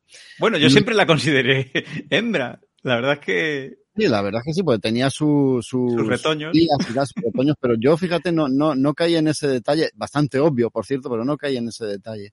La cuestión es que la serie mmm, empieza un poco lenta, hay que reconocer que si os atrevéis con ella, tened paciencia con los dos primeros capítulos, pero luego empieza a arrancar de una manera vertical y la serie te ofrece una auténtica epopeya que es, que es, que es una locura. No, no sabría ni por dónde seguir ni por dónde contar, pero no os imagináis los derroteros que toma y las sorpresas que os llegáis a llevar. Y además lo hace de una manera increíble, porque no sueltan ni una sola palabra. Aquí no se habla, aquí son gruñidos, y, y, y, sonidos guturales y ya está. Y, y, sin una puñetera palabra son capaces de contarte historias súper complejas y súper intensas en cada episodio.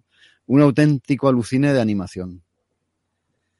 Eh, bueno, que sí tienen nombre eh, los personajes, aunque nunca se mencione porque como bien dice Jaco no, no, se pronuncia ni una sola palabra, salvo con esta excepción del episodio quinto, que ya hablaremos tú y yo off the record, de ese quinto episodio de la segunda temporada, que es eh, la teoría primitiva, que es una maravilla, que está ahí como un poco sacado de contexto. Qué, qué y, locura, y, y, me escama porque creo que va a tener algún tipo de conexión con el resto de la historia y estoy rayadísimo. Bueno, eh, por no spoilear, ahí lo dejo. Se llaman eh, Lanza y Colmillo. Ah, bueno, sí, justo, justo. Claro, claro, no tienen nombre, pero bueno, son conocidos como Lanza y Colmillo. Y, y, bueno, yo creo que todo lo que te gusta a ti es porque tú eres un fan de Cimeria. Y esto, esta serie que comienza como una historia, pues eso, prehistórica, sí que empieza a tomar tintes un poco de un mundo casi más eh, en la línea del de Conan, ¿no? Y cosas así, con múltiples civilizaciones y demás. Como dices tú, pues a ver, es, es Tartakovsky, hay que darle un voto de confianza. O sea, este señor es un maestro, es un maestro pues con obras como el laboratorio de Dexter, sus Clone Wars, que a mí particularmente me, me, entusiasman. Yo ya sé que no son canon, pero las viví tanto en su momento que, que además tenéis oportunidad de volver a verlas en Disney Plus, que están ahí. Samurai bueno. Eh, Samurai Jack ya fue como la, la mega repanocha y precisamente ha cogido pues cositas de ese laboratorio de Dexter, de esas Clone Wars, de ese Samurai Jack y las envuelve de otra manera en este Primal que lo hace tan redondo. Y es que la primera temporada era maravillosa, ¿no? Porque iba construyendo, como dices tú, historia a historia, con episodios autoconclusivos, ¿no? Un poco, pues la base de los personajes, sus relaciones y demás. Y si tienes la paciencia para esperar a esos eh, que son ocho o diez capítulos, diez, ¿no? Me parece. Diez capítulos la primera temporada, diez la segunda, pero va por el octavo. Te quedas con un cliffhanger que te deja el culo torcido totalmente. Eh, es un cliffhanger tipo el final de origen o cosas de este estilo, ¿no? De, ah, cuidado, que hay más, ¿eh? Me ha dejado la cabeza dislocada. Y claro, esta segunda temporada empieza a hacer, como han hecho otras series, ¿no? Que, que, que eran también de este estilo episódico y de repente empezaban a hacer una temporada en la que iban dando continuidad a la historia, episodio tras episodio, con los personajes ya construidos, y es una auténtica pasada, ¿no? Lo, lo, que está haciendo. Y además a nivel, yo no sé si han pasado dos años entre la primera temporada y la segunda, pero a nivel de producción también ocurre como ocurriese con Samurai Jack, también con esas últimas temporadas que, que hiciese Tartakovsky años después de, del resto de la serie. No sé si te has dado cuenta, Jaco, Maite, tú también que lo has visto, hay una evolución en la paleta de colores, en la animación y demás que, que se nota, ¿no? Entre la primera y la segunda temporadas. Pero qué pasada, yo estoy como Jaco, hay que esperando a los viernes y a esos dos capítulos finales con el culo apretado con cómo nos ha dejado el octavo.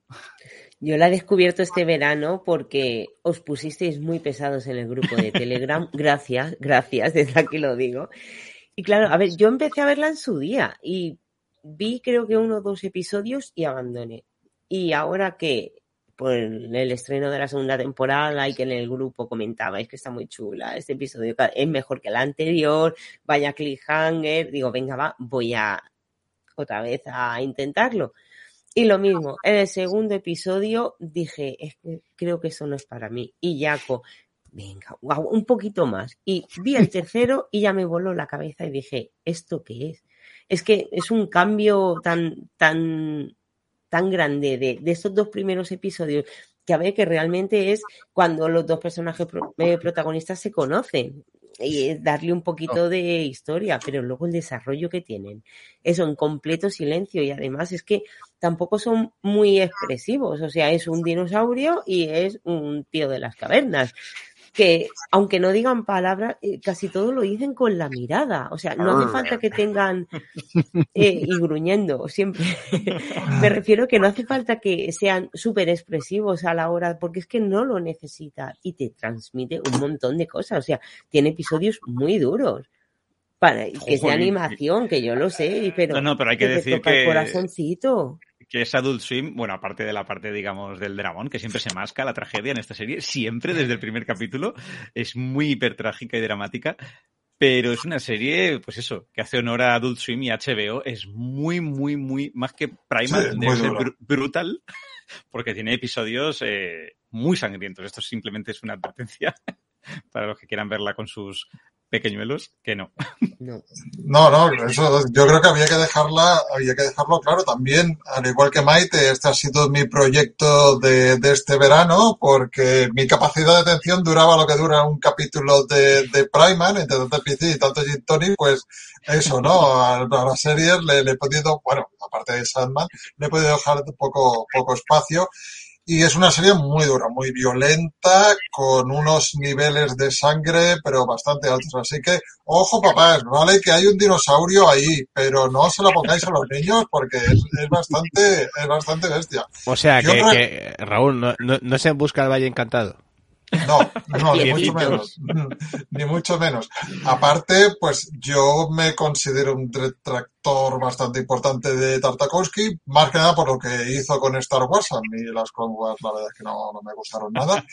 Y le tenía bastante gato a, a este, a este autor. Y aquí, pues yo creo que ya, ya me, por fin me he congeniado con él y sí, sí, lo, lo estoy disfrutando mucho una serie que es para disfrutar. Es eso, no, no le busques la coherencia, no le busques la lógica, porque en ese sentido no está bien hecha, la lanza aparece, desaparece, crea fuego de la nada, o sea, no, no vayas a buscar ningún tipo de rigor de ninguna clase porque no lo tiene.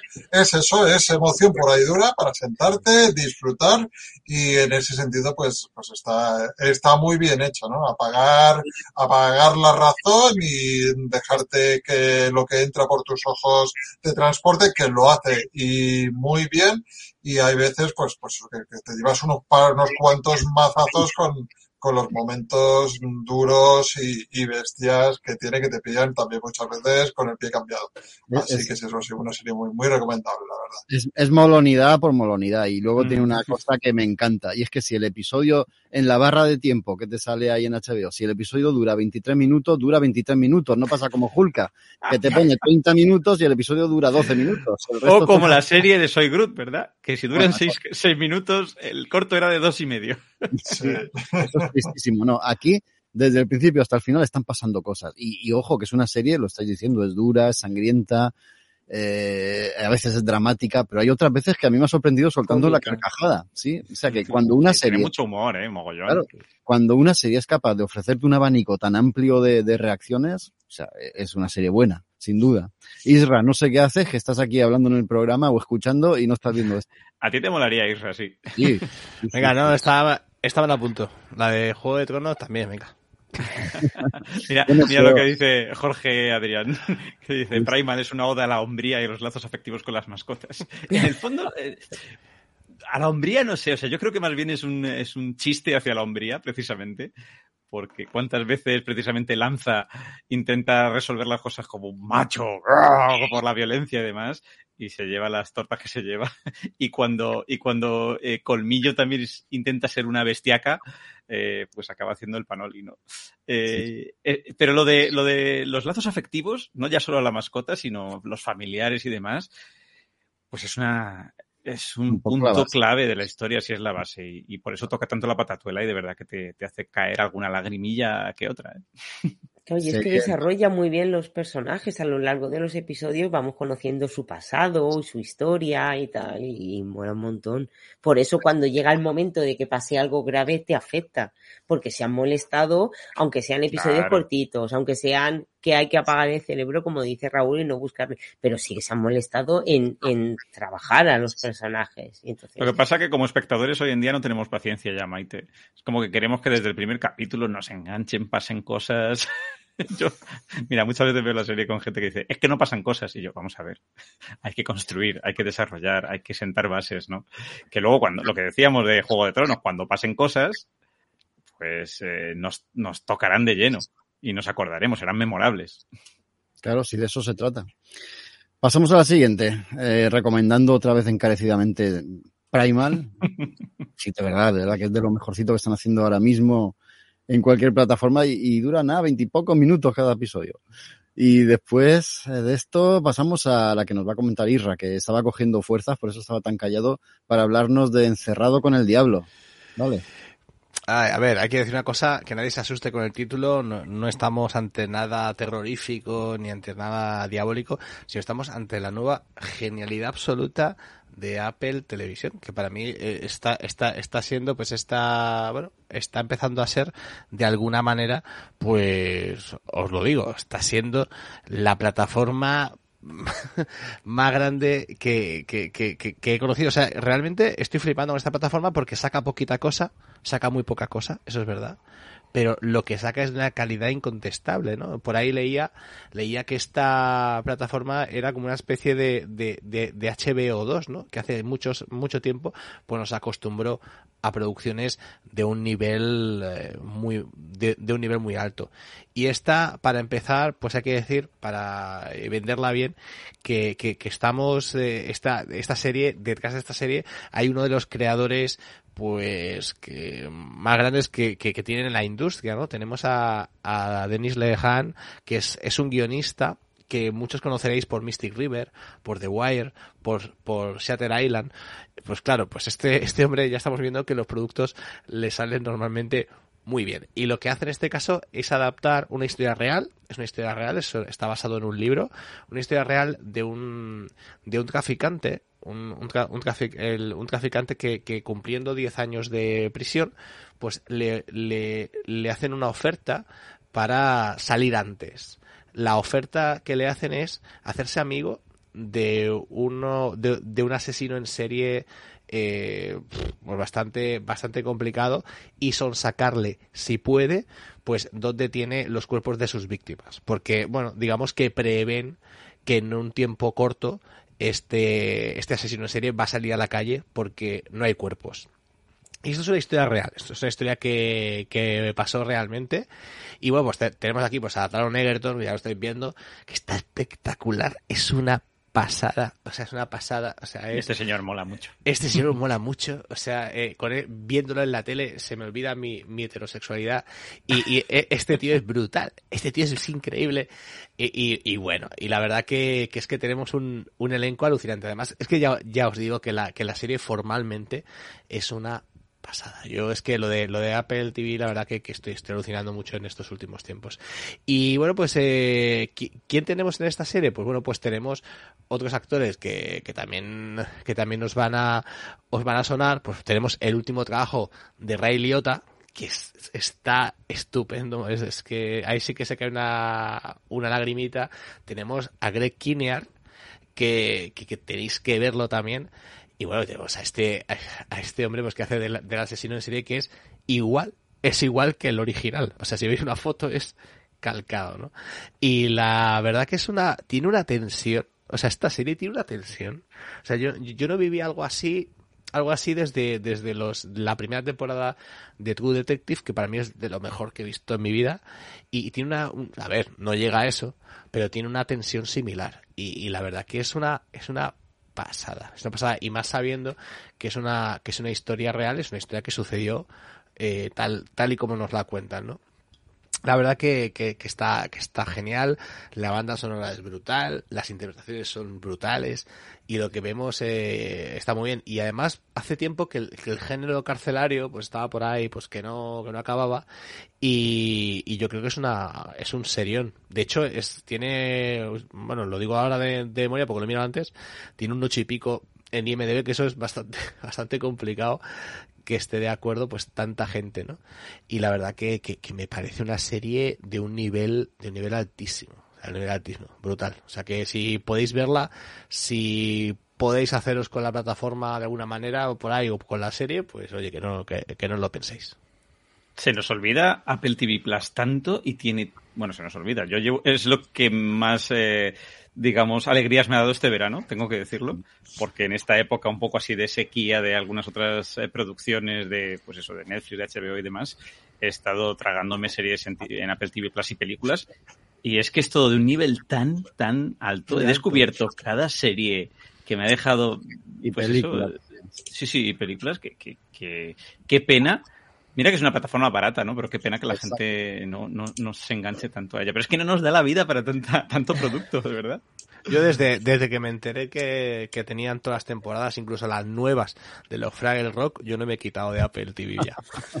¿Sabes lo que mola? Que son productos, porque ves muchas series que, que pasan desapercibidas en el mundo mainstream, digamos, y de repente ves series, una serie de Jared Leto, una serie de no sé qué, series de, de actrices y actores súper potentes, que, bueno, pues como Severance, lo que decíamos, ¿no? Es casi un proyecto indie con un presupuesto top y con una calidad y un nivel de producción súper controlado y súper elevado, ¿no? Y, y da gusto, ¿no? Ver estos trabajos porque al final, como son tan personales en ciertos aspectos, pues se funcionan muy bien. Bueno, pero es que antes, antes Dani, estábamos diciendo casi lo mismo. Decíamos que es una pena que algunos de estos productos no salgan en, en cine, ¿no?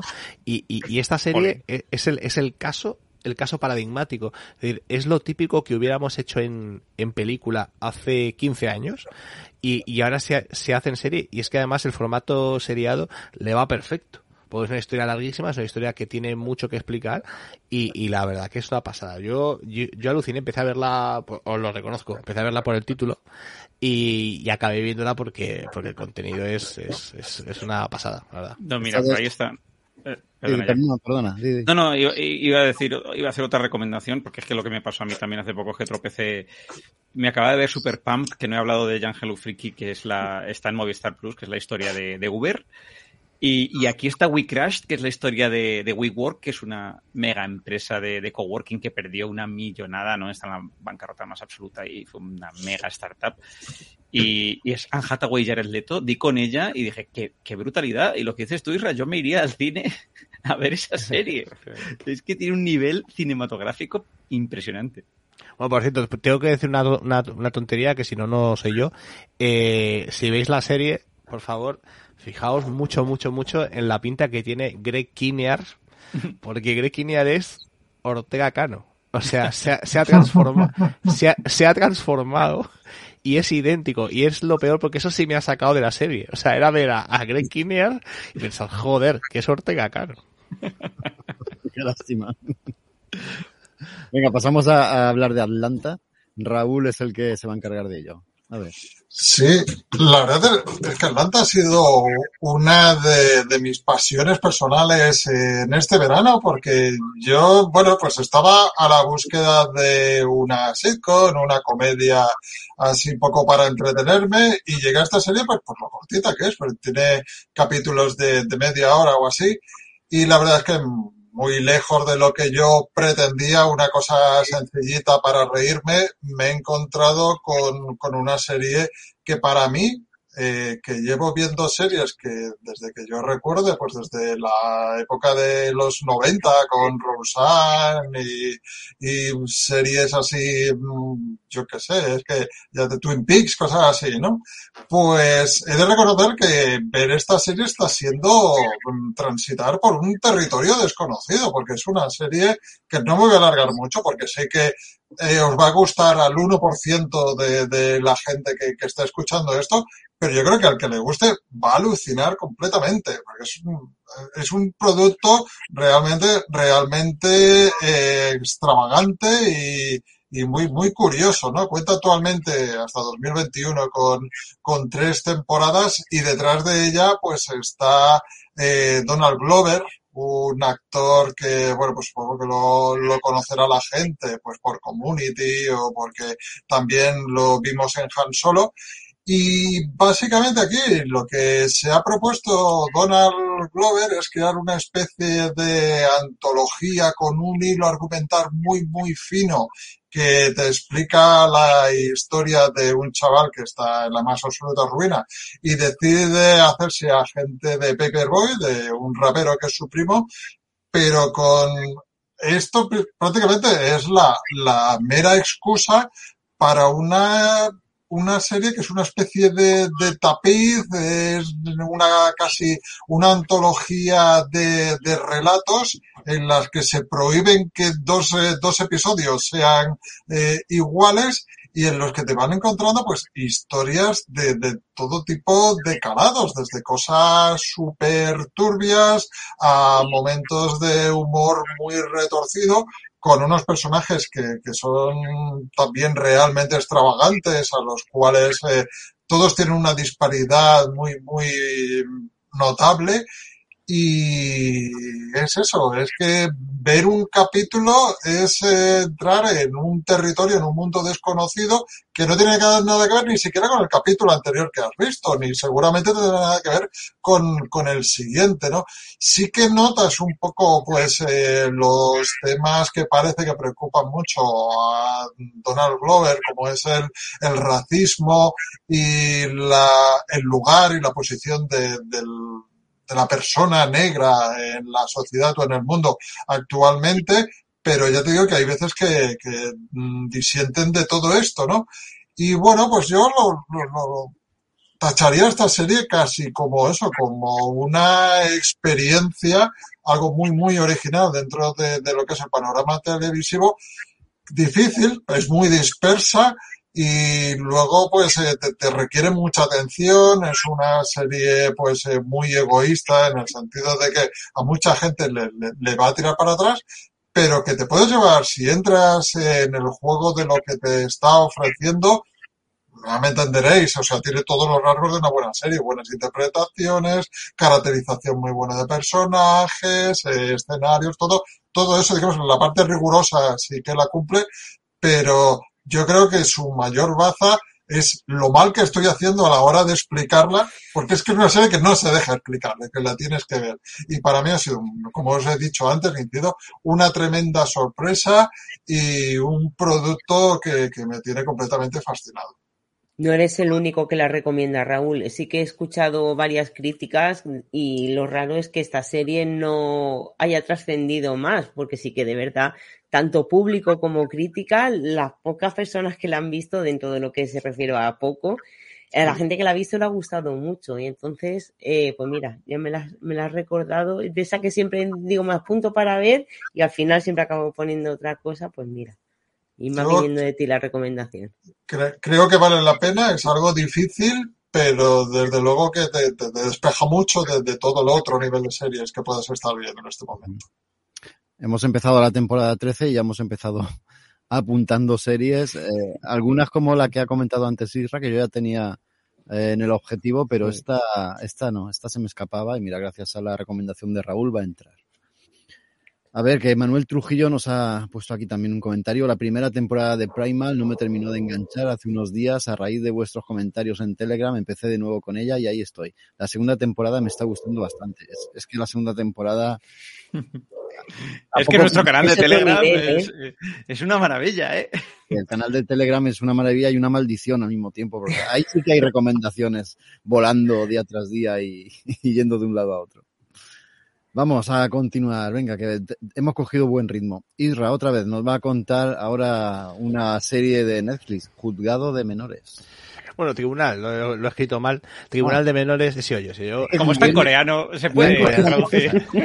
ah, iba a decir, la palabra se puede traducir tanto como Yo de verdad, yo lo de los coreanos es una cosa, es una cosa que, que estoy flipando. Estoy flipando porque si no quieres engancharte, no empieces a ver una, una serie coreana. O sea, es, es una cosa, tienen una, una capacidad que yo no había visto eh, de, de, desde los tiempos de los, de los culebrones venezolanos. O sea, yo, yo no había visto...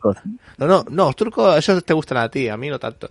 Pero yo, yo es que estoy alucinando porque es empezar a ver una serie coreana y no poderla dejar hasta el final, porque es que son brutales. Y esta, bueno, es una nueva apuesta de Netflix. Tenemos esta, esta serie, esta serie es sobre temas legales, pero habla de, de temas bastante espinosos, porque habla de, de hecho, no, no engaña el título, habla de, de, de un tribunal de, de, menores y cómo tratan eh, ciertos casos. Y la verdad que, bueno, eh, en principio es muy interesante, es muy interesante porque eh, llama la atención las diferencias eh, legales entre nuestro país y Corea, porque hay muchas cosas que, que cuando ves la serie llaman mucho la atención, porque bueno, por ejemplo, eh, un ejemplo, en, Corea te pueden enviar a la cárcel ya con 14 y, y, y en y ya sabemos que en nuestro país no, ¿no? Y la verdad que, es curioso porque hay un personaje que dice, ah, es que no lo podemos juzgar como adulto porque tiene solo 13 años. Claro, y cuando tienes 14 ya sí. Y, y la verdad que, que, es bastante interesante. Pero bueno, aparte de eso, la verdad es que la serie, eh, la, la serie es una barbaridad. O sea, en tema de, de, de guion, porque es que yo creo que es, que es la gran baza de estas series coreanas. Tienen cogido el tempo muy bien, saben muy bien cómo, cómo, cómo ejecutar eh, cada, cada capítulo. Hacen algo que, que, sí que he visto en otros lugares, pero no lo había visto tan, tan extremo como en esta serie. Que normalmente eh, esta serie trata temas autoconclusivos y, y eso, pues, eh, lo habitual en, en series eh, pues, eh, tradicionales es que comience eh, el capítulo y acabe con, eh, con, el, con el final de esa microhistoria y ya nos vemos en el siguiente capítulo. Pues aquí no. Aquí empiezan la historia en el, primer episodio, de hecho, en es, la historia del primer episodio acaba en la mitad del segundo y en la mitad del segundo empieza otra historia que vuelve a acabar en mitad del tercero. Y, y, la verdad es que es, es, o sea, es imposible de dejar, porque lo hacen muy bien. ¿De, de, de qué va Tribunal de Menores? Pues Tribunal de, Menores va sobre, sobre esta jueza que veis aquí en, en, en primer, eh, en primer plano, eh, que es esta mujer que es eh, Kim Hye-soo, y esta, esta, esta actriz coreana, y bueno, es un poco, aquí sí que se repite un poco algunas temáticas que hemos visto en muchas series coreanas. Ella es, es un poquito inflexible. Ella es una, una, una, una jueza que puede compartir carácter con House, ¿vale? Fácilmente. Uh -huh. Y después es una jueza pues que no, que no, que no admite, que no es, que no tiene sentimientos, que parece, parece no tiene sentimientos, eh, actúa de manera muy recta y luego tiene pues un compañero en el tribunal que justamente todo lo contrario. Es decir, que, que cuida y vela eh, por los intereses de esos menores. Es muy interesante porque eh, se explica cómo funciona, ya lo, vuelvo a repetir lo de antes, pero hay una cosa que se me ha quedado, hay una cosa de, de, de, de cómo funciona el tema de menores en Corea que me, que me parece alucinante. O sea, el juez juzga a esos menores, pero tiene que hacer un seguimiento de ellos durante el, durante el resto de años hasta que lleguen a la edad adulta. Es decir, ese juez los envía a la cárcel, o los envía a un, a un sitio donde puedan ir o a una, o a una casa eh, pues, eh, pues en la que puedan vivir y tiene que hacer un seguimiento anual de, de, de esos jóvenes para ver si lo que ha promulgado ha, ha funcionado o ha servido de algo. Por, por, por, lo cual, en este caso, eh, estos, estos jueces se la están jugando porque van a ver si su decisión ha afectado positivamente o negativamente en esos chicos. Tenemos temas desde el bullying, tenemos temas desde, desde temas psiquiátricos, cómo, cómo, uh, cómo tratas un tema psiquiátrico, es decir, eh, priorizas eh, esa enfermedad o priorizas el crimen que esa persona ha hecho, ¿no? Pues hay cosas que, que me mola mucho porque eh, no es una sensación, ya es una realidad. Nuestras series occidentales no tienen esas narices de meterse tan a saco en temas tan complicados. Y los coreanos como eh, se la, bueno, la verdad es que se la pela un poco todo lo, todo esto, eh, real, realmente se pueden meter hasta el fondo de temas que son muy, muy incorrectos y son bastante desagradables. Pero claro, al, al tocar ese tema, al hablarlo al final, pues eh, se, se habla, se explica y realmente pues se habla de, de, de, cosas que seguramente, ya te digo, una serie norteamericana una serie europea, mmm, ciertos temas no llegarían a donde llegan, ¿no? Se habla básicamente de un dato que es escalofriante y claro, cuando acabas ese capítulo dices voy a ver si esto es verdad y es verdad. Es decir, que la mayoría de de chavales o chavalas que, que delinquen en el, en el mundo, eh, a la que quedan fuera del sistema, eh, la, la, mayoría, para sobrevivir, se acaban prostituyendo. Y esto lo explica esta serie. Y, y claro, cuando lo miras, eh, es que es cierto. O sea, es cierto. Entonces, está, está hablando de, de ciertas cosas que yo creo que son súper necesarias de, de tratar y a veces es, hace falta un poquito de crudeza para que te des cuenta de, de, de, de, cómo funcionan la, las cosas. Y es muy interesante como a veces vemos eh, los casos con los ojos de la jueza, porque a veces somos los primeros que tenemos eh, ciertas dudas o, somos incorrectos o somos realmente inflexibles con lo que hacen esos chavales y a veces no. A veces vemos los casos con los ojos del compañero, que es mucho más amable. Y la verdad que me parece un serión. O sea, esta serie, mm, nunca he hablado de ellos, pero esta serie se la tengo que dar las gracias a mis padres, porque mis padres tienen un Netflix que, les vuelve loco. El, ellos vuelven loco a Netflix porque no, no, no, no actúan bajo ningún impulso normal. O sea, mis padres hacen una búsqueda así a saco de una palabra y lo primero que ven sale y, y luego ponen. Y me dijeron, hay una serie de, no, no me dijeron coreano mis padres, hay una serie de, de unos señores así de ojos rasgados que está muy bien. Y digo, bueno, voy a, voy a verla. Y la, y la, y la verdad que la serie es increíble. La pasada. Isra, ¿duran los capítulos como acostumbran los coreanos una hora y pico? Sí. Pero se ve, se ve súper bien, ¿eh? O sea, no, no sí. Mira, yo me estaba acordando conforme tú hablabas, porque he estado viendo estos días, voy por el tercer capítulo, la serie coreana de la, la abogada Wu, la asombrosa o extraordinaria. Ay, ¿qué tal? Uf, es, está bien por un lado, pero por otro te dan ganas de apagar la tele cada 10 minutos. Eh, lo explico muy rápido porque viene un poco al hilo y veo que no vamos del todo mal de tiempo. La abogada Bu es una, una abogada autista, tiene este, este eh, síndrome de, de, de, del comportamiento, no este trastorno del comportamiento, pero lo tiene eh, en un grado bastante elevado. Yo creo que tan, tan, tan elevado que lo, lo exagera la actriz de una manera de una manera bastante bestia. De hecho, hombre, yo no conozco nada, ni soy ningún terapeuta, ni experto en este tipo de cosas, pero he consultado y he preguntado a gente que sí sabe y, y trata con este tipo de problemas y me dicen, no, eso no pasa, eso no lo hacen. bueno, digamos que esta abogada autista, pues, eh, tiene ese problema, pero por otro lado, es un, es un genio, ¿no? Ella se pone a leer cualquier cosa, tiene memoria fotográfica, se ha aprendido las leyes, de, de, la A hasta la Z de cada página y entonces... Rayman. Sí, sí, pero Rayman era con los números. Esta es con todo. O sea, aquí... topicazo junto. ¿eh? No, creo que la van a adaptar eh, como spin-off de The Good Doctor, que bueno, The Good Doctor ya era de por sí, ah, un, sí justo. una adaptación de un K-drama también. Y, y, creo que va a ser abogada U, la que adopten como The Good Lawyer. Sí, va a salir en un episodio de Good Doctor como presentación y luego le hacen su spin-off. Mm. La cuestión es que este personaje, esta, esta personaje está demasiado exagerado porque no el tema legislativo, sino cualquier cosa que se lee se le queda y es una auténtica hacha. Vengo a decir esto porque también explora situaciones curiosas, o por lo menos que a nosotros nos resultan curiosas en la comparativa de las dos culturas, ¿no? porque el segundo capítulo de la, la abogada Wu eh, va de un, de un tema o de un caso tan curioso como que a una novia cuando se va a casar se pisa el vestido y se le baja y se le ven las tetas. Entonces, el padre de la novia se siente eh, perjudicado en su honor y decide ponerle un pleito al lugar donde celebran la boda. O sea, fijaos la mentalidad, ¿no? Eh, por eso quería traerlo a colación y decir así en general que la serie está bastante bien. Esta es mejor, ¿eh? Que Pero tienes que, tienes que tomarla con mucha paciencia y con mucha mano izquierda. Venga, vamos a seguir. Vamos a seguir, que he dicho que llevamos bien de tiempo y me voy a cargar yo. Jorge se te une, dice que tampoco vio a Abogada U por, por la exageración. Ahí está, Jorge, tú sí que sabes. Venga, Maite Isra, los ensayos.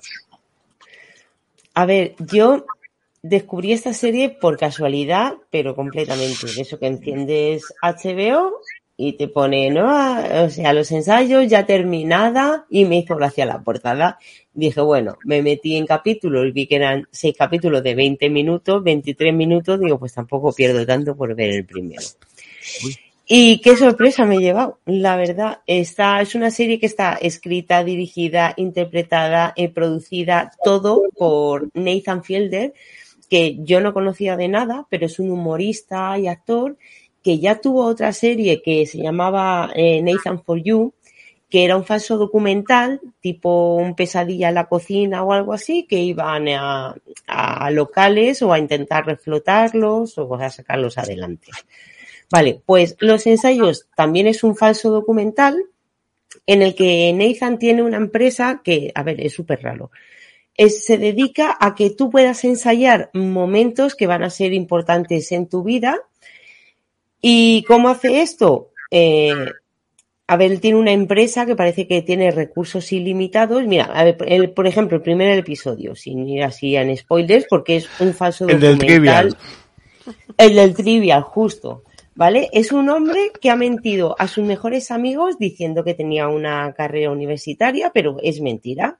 Entonces, eh, él se sentía inferior y al ver que todos tenían titulación, en ese momento, pues soltó la mentira. Lo que pasa que han pasado 10 años. Una amiga de este grupo le manda cada dos por tres eh, ofertas de trabajo y aquel diciendo, macho, que no tengo la titulación, tío, y eso me está reconcomiendo. Dice, pues se lo tengo que soltar. Lo que pasa que no sé cómo se lo van a tomar y no me gustaría perder esa amistad. Entonces contratan a Nathan y a su empresa y lo que se dedican es hacer eh, una recreación. Por ejemplo, ellos se reúnen en un bar, los chicos estos que juegan al trivial, el grupo de amigos.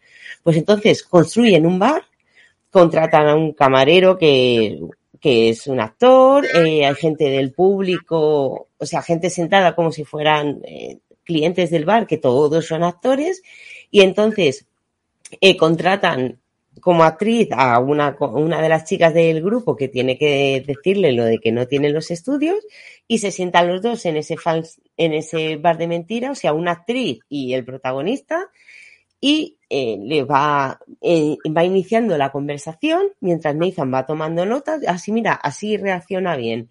Eh, di esta frase. O sea, que tú puedes ir ensayando ese momento tan importante de tu vida para que al final salga bien. Salga bien o salga lo, lo mejor que pueda ser debido, debido a la situación. Eh, como he dicho, eh, parece que es una empresa que tiene recursos ilimitados porque pueden hacer lo que quieran, construir lo que quieran. O sea, la cantidad de actores, actrices de todos años, tamaños, colores, no sé, no sé, es, parece que es ilimitado y en ningún momento de la serie te explican ni lo que cuesta contratarlos, ni lo que, ni lo que cuesta eh, ya no contratarlos, o sea, recrear todo eso para que tú puedas practicar ese momento importante de tu vida. Y lo que más me ha gustado de la serie es que tiene una parte muy meta. O sea, me- cuando la veía me acordaba de Dani. ¿Tú- Dani, ¿te acuerdas de la peli esa de burbuja? En el que la del COVID, que se hizo todo Sí, y era todo muy meta. Tal. Una peli súper eh, mainstream, ¿no? Ahí metidos en un, en un plato burbuja. Aquí, pues aquí, eh, claro, está rodando un falso documental. O sea, es como si los cámaras de verdad estuvieran rodando un documental. Entonces, por ejemplo, hay un episodio en el que una mujer eh, no sabe si quiere ser madre o no, y entonces eh, le simulan eh, su casa perfecta, donde quiere vivir y todo, y le traen un bebé. Pero claro, eh, los bebés actores no pueden actuar más de cuatro horas. Entonces, cada cuatro horas tienen que, eh, a lo mejor lo pone a dormir la siesta y uno pone una escalera, le roba al bebé, le pone otro bebé nuevo, vestido igual y todo, para que la mujer no note el cambio y sienta de verdad la experiencia de, de ser madre. Claro, también te cuenta toda esta parte de meta de que tienen que, cualquier cosa lo tienen que consensuar con los verdaderos padres. Oye, mira, que esta chica es cristiana y ella quiere explicar su religión, ¿a ti te parece bien? Toda esa parte meta, además es súper divertida. Y claro, al principio se empieza a saber como episodios independientes y solo son seis, ¿eh? es, es muy cortita. Pero claro, conforme Nathan va arreglando la vida de los demás, eh, empieza a plantearse cosas en la suya. Y es que no puedo contar nada más porque realmente no pasa nada más. O sea, lo tenéis que ver vosotros. No es una serie al uso, es como si estuvierais viendo eh, cada semana un episodio de, de este hombre que arregla encuentros para que practiques y hagas tu ensayo sobre tu problema. Pero claro, luego sí que hay como un hilito conductor y hasta que en el último episodio dices, joder, yo esto no me lo esperaba. O sea, te llega a sorprender un montón. Y con solo veintipocos episodios por, o sea, veintipocos minutos por episodio, qué bien me lo he pasado. Es una serie súper rara. Yo sé que no es para todo el público. Es refrescante. Es, la tan diferente. de que estamos no tan sé. acostumbrados a ver cosas eh, cosas como muy estandarizadas y esto es completamente diferente. De hecho, para que os hagáis una idea, eh, eh, es como si estuvieseis viendo un reality de estos de D-Max, y, y, y, de repente, pues claro, yo es que, Maite, yo, yo hasta el final del primer capítulo, a lo mejor que soy muy tonto, ¿eh? Yo hasta el final del primer Yo pensaba capítulo, que era verdad también. Yo pensaba que era verdad. Sí, te O sea, chocaban muchas cosas, pero dices, hostia, es que Me di cuenta de que no era verdad en una respuesta del primer, del señor del Trivial, que, que estaba muy fuera de tono. El, al final del capítulo, una respuesta que le contesta muy mal al, al chaval este, y pienso, uy, uy, uy, uy, esto no me encaja a mí ya. Y, y ahí es cuando empecé a buscar información en, en el móvil y, y me enteré de que era un falso documental. Pero yo es que estaba convencido, digo, pero quién, yo, yo, pensaba, pero a qué tarao mental se le ha ocurrido este reality? O sea, yo estaba como alucinado, digo, esto, este reality, ¿a quién se le ha ocurrido? Claro, luego, lo interesante de esto es que cuando te lo ves entero, eh, son esas cosas que empiezan como a crecer dentro de ti y te empiezas a plantear cosas. Es decir, hostia, ¿cómo me hubieran ido ciertas cosas en mi vida si las hubiera podido ensayar? Es decir, eh, realmente tiene, tiene un fondo, un fondo filosófico súper interesante. Tiene un fondo súper súper interesante porque estas cosas en nuestra mente lo hemos hecho muchas veces. Cuando ibas a quedar con tal o con cual persona o tenías que, que, que, que hablar eso, o tenías que defender tu puesto de trabajo, o tenías, pues eso tú lo has hecho muchas veces, has cogido y, y mentalmente pues has, has simulado, ¿no? Y, y, y, que, y que esto salga aquí de esa manera me parece brutal. Sobre todo el, el primer episodio, claro, yo que creía que era real. Y cuando veo el, el bar de Nueva York calcao, digo, pero, pero, este, pero y pensando, ¿este reality cuánto dinero vale? O sea, digo, claro, digo, no entendía nada. Y es lo que dices. O sea, es de aquellas cosas de, de rareza supina, pero, pero que te aportan mucho y que, y que realmente cuando has acabado dices, hostia, qué cosa acabo de ver tan especial. Y lo vi básicamente por la portada del señor con los muñecos sentados. Si no ¿Ah, es por sí? eso, no entro. Qué mal Y a rollo. mí me pasó lo mismo, ¿eh? Y es que además ni había leído nada ni ningún comentario en reseña. Tampoco es una serie que haya sido eh, que no esté escuchando que la gente esté comentándola. Entonces fue por darle al play, o sea, puro azar. Y jolines, qué descubrimiento, tío. Es que me lo pasé súper bien. Y es eso, me he reído. No, no son chistes, o sea, te estás riendo de verlos a ellos trabajar, porque realmente están trabajando, están haciendo, es un documental pero todo lo que pasa alrededor es súper raro. Los propios casos son, no sé, absurdos hasta nivel máximo. Pero claro, tiene una moraleja por detrás. Y es el, propio, el propio personaje Nathan que se va preguntando sobre su vida. O sea, y él también lo dice, ¿qué me hubiera pasado a mí si hubiera podido practicar esto antes? Y a mí me pasó en el primer episodio, a ver, yo en la mitad del episodio paré y dije, no, esto tengo que, que ver si es verdad o no, porque me estoy volviendo loca. Claro, imaginaros eh, dos personas practicando y vemos a Nathan con un portátil, ¿no? ¿Qué es eso? Si le dice esto y reacciona bien, haciéndose sus, sus diagramas, ¿sabes? Para ir puliendo, de, eh, cogiendo, eh, tachando otras posibilidades, que ahí es cuando dije, esto no puede ser, o sea, esto no lo puede hacer un ser humano, o sea, porque las variables son infinitas. Y paré y vi que no, que era una serie, o sea, que es todo ficción, pero jolines, qué, qué, qué descubrimiento más, más gratificante. Que nos habéis compartido y que vamos a ver si ahora Isra, ah, Isra, eres tú el que va a hablar de Bastard, a ver si eres capaz de hacerlo en ocho minutos. Y en menos, y en menos. Eh, no, no, estar, estoy contentísimo, porque es lo que, mira, hace pues como que 11 series que hemos comentado. Hace 11 series hemos hablado, o he dicho yo, que parecía que Netflix con lo de Sandman estaba cambiando un poco el rumbo. Y, y con Bastard, a mí me lo ha parecido. Me, me, me lo ha parecido por, ¿por qué? Primero porque estamos de, bueno, hablamos de una, de una serie de manga, pues ya clásico. Eh, para mí no era clásico hasta que me di cuenta en qué año se publicó. Pues, eh, una serie clásica. Temporada y- 13, ahí lo dejo. Sí, ¿sabes? es una pasada. Una serie clásica de manga, pues que, que no encaja, no encaja en los estándares actuales, por, por, por muchas cosas. Sexo a tope, no especialmente, o sea, no, no, no, no, no especialmente cuidadoso con ciertos temas y, encima pues con una predominancia de algunos temas oscuros e incluso heavy metaleros que parece que no, que no se llevan muy bien con esta época actual. Y, y, y esta serie, pues de repente Netflix la, la, nos la trae y flipo porque nos la traen casi, casi, casi exacta al manga. Y digo, no puede ser verdad. O sea, no puede ser verdad que hayáis hecho esto con este respeto y también porque es, es cierto, es cierto que, que, estamos en un mundo pues de que todo nos molesta y hay que ir con cuidado y cuando sacas un producto, cuidado con la gente que no lo entienda y tal. Y, y Bastard es una serie, pues bueno, pues que, que tiene sus desnudos, tiene sus, sus eh, chicas ligeras de ropa, es muy, es muy noventera, ¿qué le vamos a hacer? Y, y la, y, y la verdad que es, es fantástica, o sea, he disfrutado con esta serie. O sea, me, me, me gusta tanto, me lo paso tan bien. Es una serie de, de, de, espada y brujería con un punto canalla que, que me encanta. O sea, a mí me gusta mucho Bastar, ya me gustaba.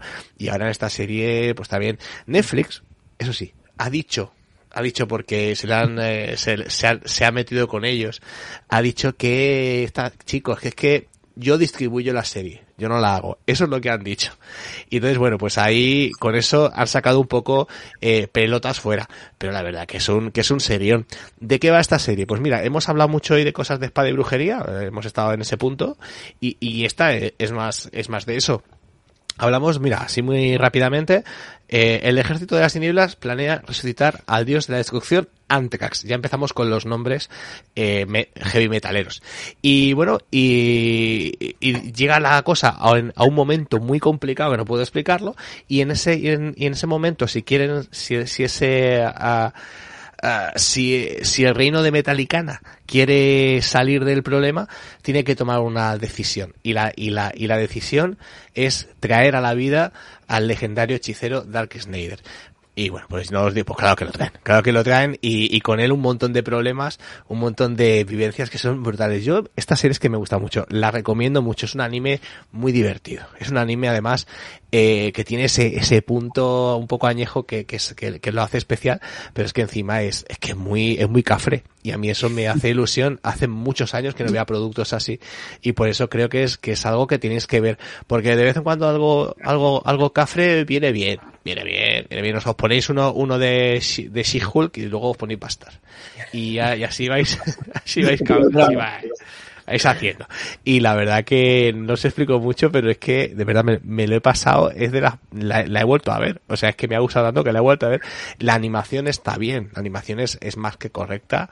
La animación está, a mí me, me parece muy bien, tiene, es, muy colorinchis, que esto últimamente se lleva mucho, con, con, con cosas muy, muy uh, jampans, como decimos por aquí, cosas que, que, que salen bastante de la pantalla y, y además muy instagrameable. O sea que, que la, que la, que la serie mola, mola mogollón. O sea que por favor tenéis que verla. La banda sonora es un cañonazo. O sea, si os gusta el heavy metal, eh, esto, estos eh, momentos así subidos de tono y, y personajes que, que, los odias pero los quieres a la vez, pues Bastar es una pasada. Es pues mira, Jorge Adrián Cruz Cruz está contigo. Dice que es clásico noventero, pelo largo, hermosas mujeres y solo faltaría una motocicleta, pero es serie de ambiente medieval. Increíble. Oye, ¿y qué le, qué le, pasa a Netflix con el anime? Porque parece que va a traer un montón de cosas. Una de ellas, pues Oliver y Benji. Lo van a sacar aquí al completo en Netflix. Qué guay. Hombre, pues ya es hora. Ya es hora que, que nos quede entera, que, que podamos ver a Oliver en el Barça y esas cosas. Que yo no soy del Barça, pero como mínimo me hace ilusión verlo ahí. Yo, hombre, si traen la, la adaptación de 2018, que está muy, muy requete bien, ni tan mal, ni tan mal. O sea que, pero casi que mejor esa que no la clásica, ¿eh? Bueno, va, y ya os dejo con una cosa de Bastar. Ideal para los que tenéis poquito tiempo, porque son capítulos muy cortitos. Se ven en, en, en, lo que os dura una Coca-Cola, ¿veis, veis, veis el capítulo. O sea, es una pasada. Bueno, va, que es noventero. Lo que os dura un tap, eh, ya, ya veis el capítulo. un tap, una cherry coke. Hostia, Tomamos cherry nota. Man. Tomamos nota y está bien, ¿no? La variedad de series, también de animación, que creo que no habíamos traído ninguna hoy en, excepto no. el episodio de los gatos de Sandra. Primal, ¿no? no, Primal, Primal. Primal. Ah, Primal. Es que ya Primal la tienes toda ahí que ya no es ni animación, es, es gloria bendita. El actor lo hace de bien. Y el que dobla a, a Lanza lo hace. Y la que se mete en el traje de dinosauria, no veas. Ya hablaremos más largo y tendido de Primal, porque yo creo que vale la pena. Y seguramente de Tarkovsky también lo haremos en alguna ocasión en este, en este Hello Pues hemos llegado al final. Daros, por supuesto, las gracias a todos los que habéis que hayáis llegado hasta aquí. Darle recuerdos a Marta, que iba a estar con nosotros, pero al final no ha podido la muchacha. La hemos echado muchísimo de menos. Lo que hace ella sí que no me sale. Sí, el K-pop ese raro aquí. Ay, mira, cómo controla a Dani. Eh. Se nota. El que maneja su cuerpo como quiere. Eh. Dicho, nada, dicho así a medianoche. Dicho eso, a estas horas es peligroso. Pues nada, no nos queda más que despedirnos y gracias también a vosotros, Isra, Maite, Raúl, Dani. Aquí espero veros la semana que viene, que vamos a hablar de cine y espero encontraros a todos los que estáis también ahí al otro lado, ya sea de, la cámara o del micro o del auricular o del altavoz o de donde sea. Aquí estamos, en Hello Freaky dentro de siete días. Adiós. Hasta luego. Chao. Adiós.